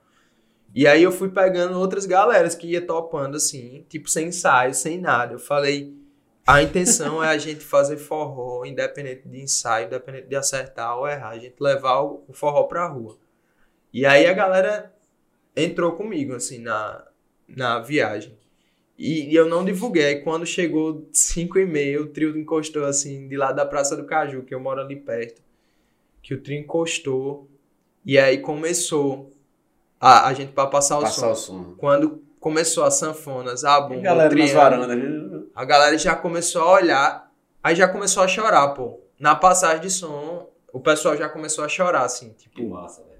Aí eu falei, oxi, Aconteceu. vai rolar. aí pronto, aí comecei. Primeira música. Olha pro céu, meu amor. Aí, aí o resto, a galera na internet, tipo, eu, eu só divulguei quando eu saí mesmo. E assim, atrás só tava o carro da minha esposa, com minha filha e minha mãe e minha sogra acompanhando. E o carro do, das, da namorada de Juan, que tava é, me ajudando Era o produção. carro de apoio. No final do trajeto tinha mais de 40 carros A atrás. galera acompanhando. A galera ia escutando de longe, ia entrando nos carros. E assim, onde eu passava, muita gente chorando. Tipo um. É, a- eu costumo dizer que foi, acho que foi o show mais especial da minha vida. Os dois shows, né? Porque foram os dois anos que eu fiz. E tipo, Esse, esse, esse que você falou que não divulgou tanto foi o primeiro. né? Foi o primeiro ano, a galera. Velho, na internet no outro dia. Eita, eu tô falando fora do microfone. na internet no outro dia, o pessoal, tipo, enlouquecido, Foi assim. aquilo, porque não Eu divulgou, recebi um tá? áudio que eu até. Agora não vou encontrar, não, mas de uma mulher do Texas. Ela mora nos Estados Unidos. Ela acompanhou a live, né? Que eu fiz a live ao longo do percurso. E ela falou, Felipe, chorando, mandou um áudio assim, chorando. Eu sou fulana, moro no Texas há não sei quantos anos. E faz. É, já fazia uns três meses, quatro meses. Ela disse que a minha mãe não dá um sorriso por conta da pandemia. Ela mora só, meu pai morreu. É, A mãe dela na região. a minha mãe não tem como vir pra cá. E ela mora aí no Bessa. E pela primeira né? vez, depois de quatro meses, eu vi minha mãe sorrir. E eu queria só lhe agradecer por isso. E, velho, e foi quando eu entendi que a missão foi cumprida. Porque não era música, não era. Era isso que eu queria levar às pessoas. E aí, quando foi esse ano do mesmo jeito, a galera, antes de começar, tipo, quando chegou final de abril, o povo já começou. Felipe, tu vai fazer o trio. É, e o trio, e o trio, e o trio. Sendo que, velho, trabalhar com cultura é punk. O ano passado eu tirei do meu bolso, eu podia. Esse ano eu já não podia ter esse gasto. Então eu falei, velho, eu não vou fazer esse ano, não vou, não vou. Aí foi um movimento contrário. A galera da minha produção chegou vamos junto fazer, e vamos, fazer, fazer, vamos fazer, a gente corre atrás, vamos descrever o projeto parceiros, tal. e tal. Aí foi quando a gente conseguiu levantar a, o suficiente para pagar o projeto, porque também, mesmo sendo um projeto como esse, as pessoas não investem, não investem. Mas assim, foi uma coisa que eu não estava fazendo pela grana. Eu, tô, eu sim, fiz sim. os dois anos porque eu queria fazer a diferença na noite de São João. E, pelo menos na minha cidade, teve sim. São João. Isso eu posso dizer. Na minha cidade teve São foi, João. Foi fantástico, cara. Eu, eu vivenciei esse, esse segundo ano. É, quando você passou perto da, da, da, nossa casa ali, acompanhei, dei um giro ao redor do, do, da, Não, do quarteirão. Foi eu, minha esposa, meu filho, a gente acompanhou dentro do parque, você parou no parque, a gente ficou Isso. lá. Então, literalmente, é, eu vivi o meu pedacinho de São João naquele momento, cara. Então Sim. Então foi, foi massa, foi massa. Não, mesmo. e assim, a me, foi a mesma emoção.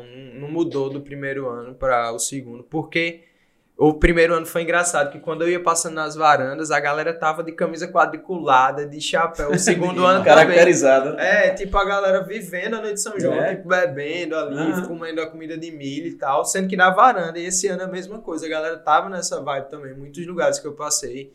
E assim, é, isso é cultura, né, velho? Cultura véio. nordestina. E o São João é a representação da nossa cultura. E eu, como representante do forró, não podia deixar o São João passar como uma data qualquer. Então, o trio, São João no Trio, né, que é o nome de São João no Trio com o Filipinho, Felipe Alcântara, na verdade, o nome do projeto, é exatamente esse, essa. A intenção é essa, de levar o São João em um trio, já que a gente não pode estar na rua, né?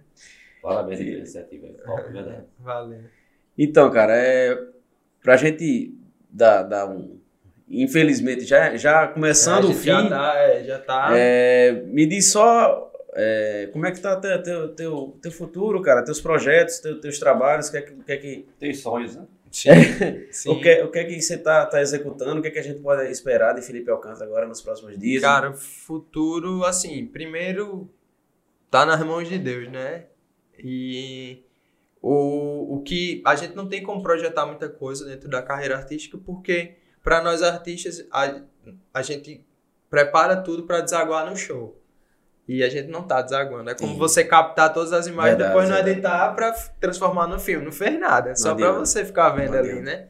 Então é o que meio que acontece entre aspas, porque a música também, né, a própria o streaming hoje tem muita força. E eu tô apostando muito nisso. Eu tô com um projeto de gravar quatro canções nessa vibe que eu mostrei aqui em primeira mão, Saudade Pinica de levar as pessoas a pensarem mais, apesar de ser um forró, Música mas muito assim, boa, de levar, de, de entrar na alma das pessoas mesmo assim, para que elas sintam o que eu o que eu penso, né? Não só dancem. E aí eu tô com esse, esse projeto de lançar essas quatro músicas, estou fazendo com um brother meu de Recife, ele abraçou o projeto, a gente tá fazendo Nossa. tudo muito caseiro assim, muito é, homework mesmo, assim. Ele tem um home studio, tá fazendo, gravando dentro do guarda-roupa, mandando guia, aquela doideira que a pandemia uhum. muitas vezes está dificultando, né, pra gente fazer como a gente gostaria. Mas estou fazendo esse projeto que eu quero lançar. Vou lançar a primeira Saudade Pinique. Quem sabe não sai um clipe, né, oh. daqui. Vamos lá, vamos, vamos trabalhar para isso. E aí eu, eu quero fazer essa primeira música e, e as outras três também tô com. tô abrindo uma produtora de áudio. Olha, agora, em primeira mão aí, ó. Em primeira mão também. Pessoal, é. Com meu amigo Tony Silva, a gente tá, tá investindo nisso também. É, algo, é uma demanda que já existia. Muitas marcas chegavam, pô, Felipe, eu queria uma letra para um, um jingle, eu queria um texto, eu queria. Cara, tipo, a, é, eu, eu tenho, graças a Deus, as pessoas começaram a entender que eu não sou só o Felipe que canta forró, que eu tenho algo a mais a dar. E a publicidade é um lugar onde eu me sinto muito à vontade. Primeiro porque eu, eu eu trabalho com a internet ali sim, diariamente, sim, sim. né? Botando a minha cara. E quando eu ligo o que eu faço à música, então nada mais justo que eu abrir uma produtora de áudio para poder também permitir que os clientes possam desfrutar do pouco que eu sei né, de marketing, de, de, de criação de conteúdo musical, principalmente. Então, eu tô, tô abrindo essa produtora. A gente também tá, tá começando a, a construir é, alguns projetos. Estou amadurecendo para YouTube, que as pessoas pedem também, para ir além do, do que eu já faço. Então, assim, são, são projetos que são sementes, né? Sementes que eu estou lançando agora, não sei no que vai dar, Sim. mas que eu estou fazendo. E esperando que Deus vá mostrando aí os Mas próximos um, bom- um, passos. bom, um bom semeado da fruta, a gente sabe disso, cara. Amém, amém. É o que eu estou tentando fazer. Velho, muito obrigado, de verdade. Que é isso, meu tá, tá, tá super feliz, velho, de ter você aqui. O papo fluiu naturalmente. Você é um Muito cara bom, do muito bem. bom. A gente enxerga isso em você. Valeu, meu É prazer mesmo, né, né Kleber? Tem, tem algo a, a interar aqui, porque, velho, pra gente é só agradecimento, de verdade. Que é isso. Muito bom ter você aqui. Eu desejo aí todo o sucesso para o projeto novo de vocês. E assim, que seja também uma semente, né, de, um, Verdade. de uma grande revolução. Porque às vezes uma conversa dessa transforma a vida de alguém, uma conversa dessa Sim, vai sim, motivar sim. alguém a investir em um projeto que está adormecido ali, Sim, de querer verdade. vir aqui. O cara de repente vai estar falando, né, na parte de entretenimento, de música, de empreendedorismo. Eu Acho que é, isso daqui é um, um projeto que pode chegar ao coração das pessoas, né? Eu contei um monte de história aqui. Uma delas pode transformar uma vida. Se Eu acredito, fizer isso já já foi suficiente, como outras pessoas que passaram por aqui. E vocês sendo esses porta-vozes, né? Essas pessoas que estão recebendo a Amém. casa de vocês, é muito massa. Eu desejo todo Que Deus, sucesso. que Deus continue abençoando sua vida, sua Amém, carreira, amém. sua família. Ah, esse é. Ah, é? Um mano? beijo pra É. minha esposa, minha, meu filho. Ei, a cobrança aí. Abençoe a gente também. Beijão, amo vocês. Cara, a família, a família é tudo, né? Então, Com certeza. Felipe, tem algo, algo a acrescentar? Porque assim, eu vou, vou pedir música pra gente encerrar, mas se você tem algo a acrescentar, tem um espaço aí pra Cara, você. eu vi que vocês pe- perguntaram a Diane alguma coisa de uma frase, né? Era pra ela deixar alguma mensagem no final do dela. Massa. E eu queria deixar uma mensagem que eu aprendi com minha sogra, ela deve estar assistindo. Ela estava assistindo a live, eu não sei se ela, se ela migrou aqui pro YouTube, mas provavelmente sim. É, ela, em um dos meus aniversários, escreveu um cartão que desde então eu carrego comigo. Esse ensinamento que eu tirei e tento compartilhar, que é tudo que eu segurei com muita força em minhas mãos, eu perdi. Mas tudo que eu entreguei nas mãos de Deus, eu tenho até hoje.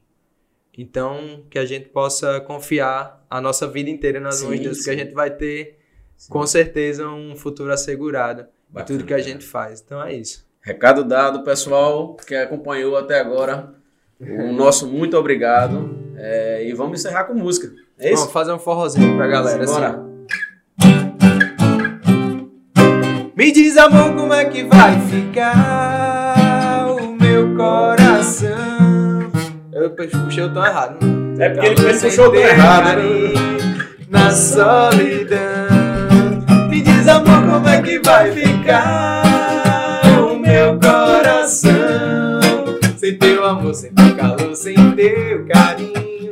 Na solidão. Só de pensar me dá um arrepio. Tudo é tão vazio sem você, amor. Não me imagino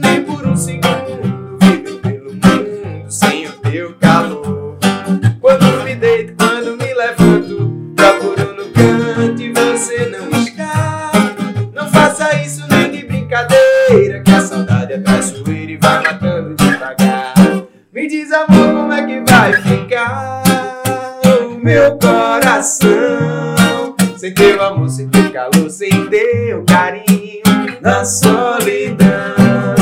Me diz, amor, como é que vai ficar o meu coração? Sem teu amor, sem teu calor, sem teu carinho, na solidão.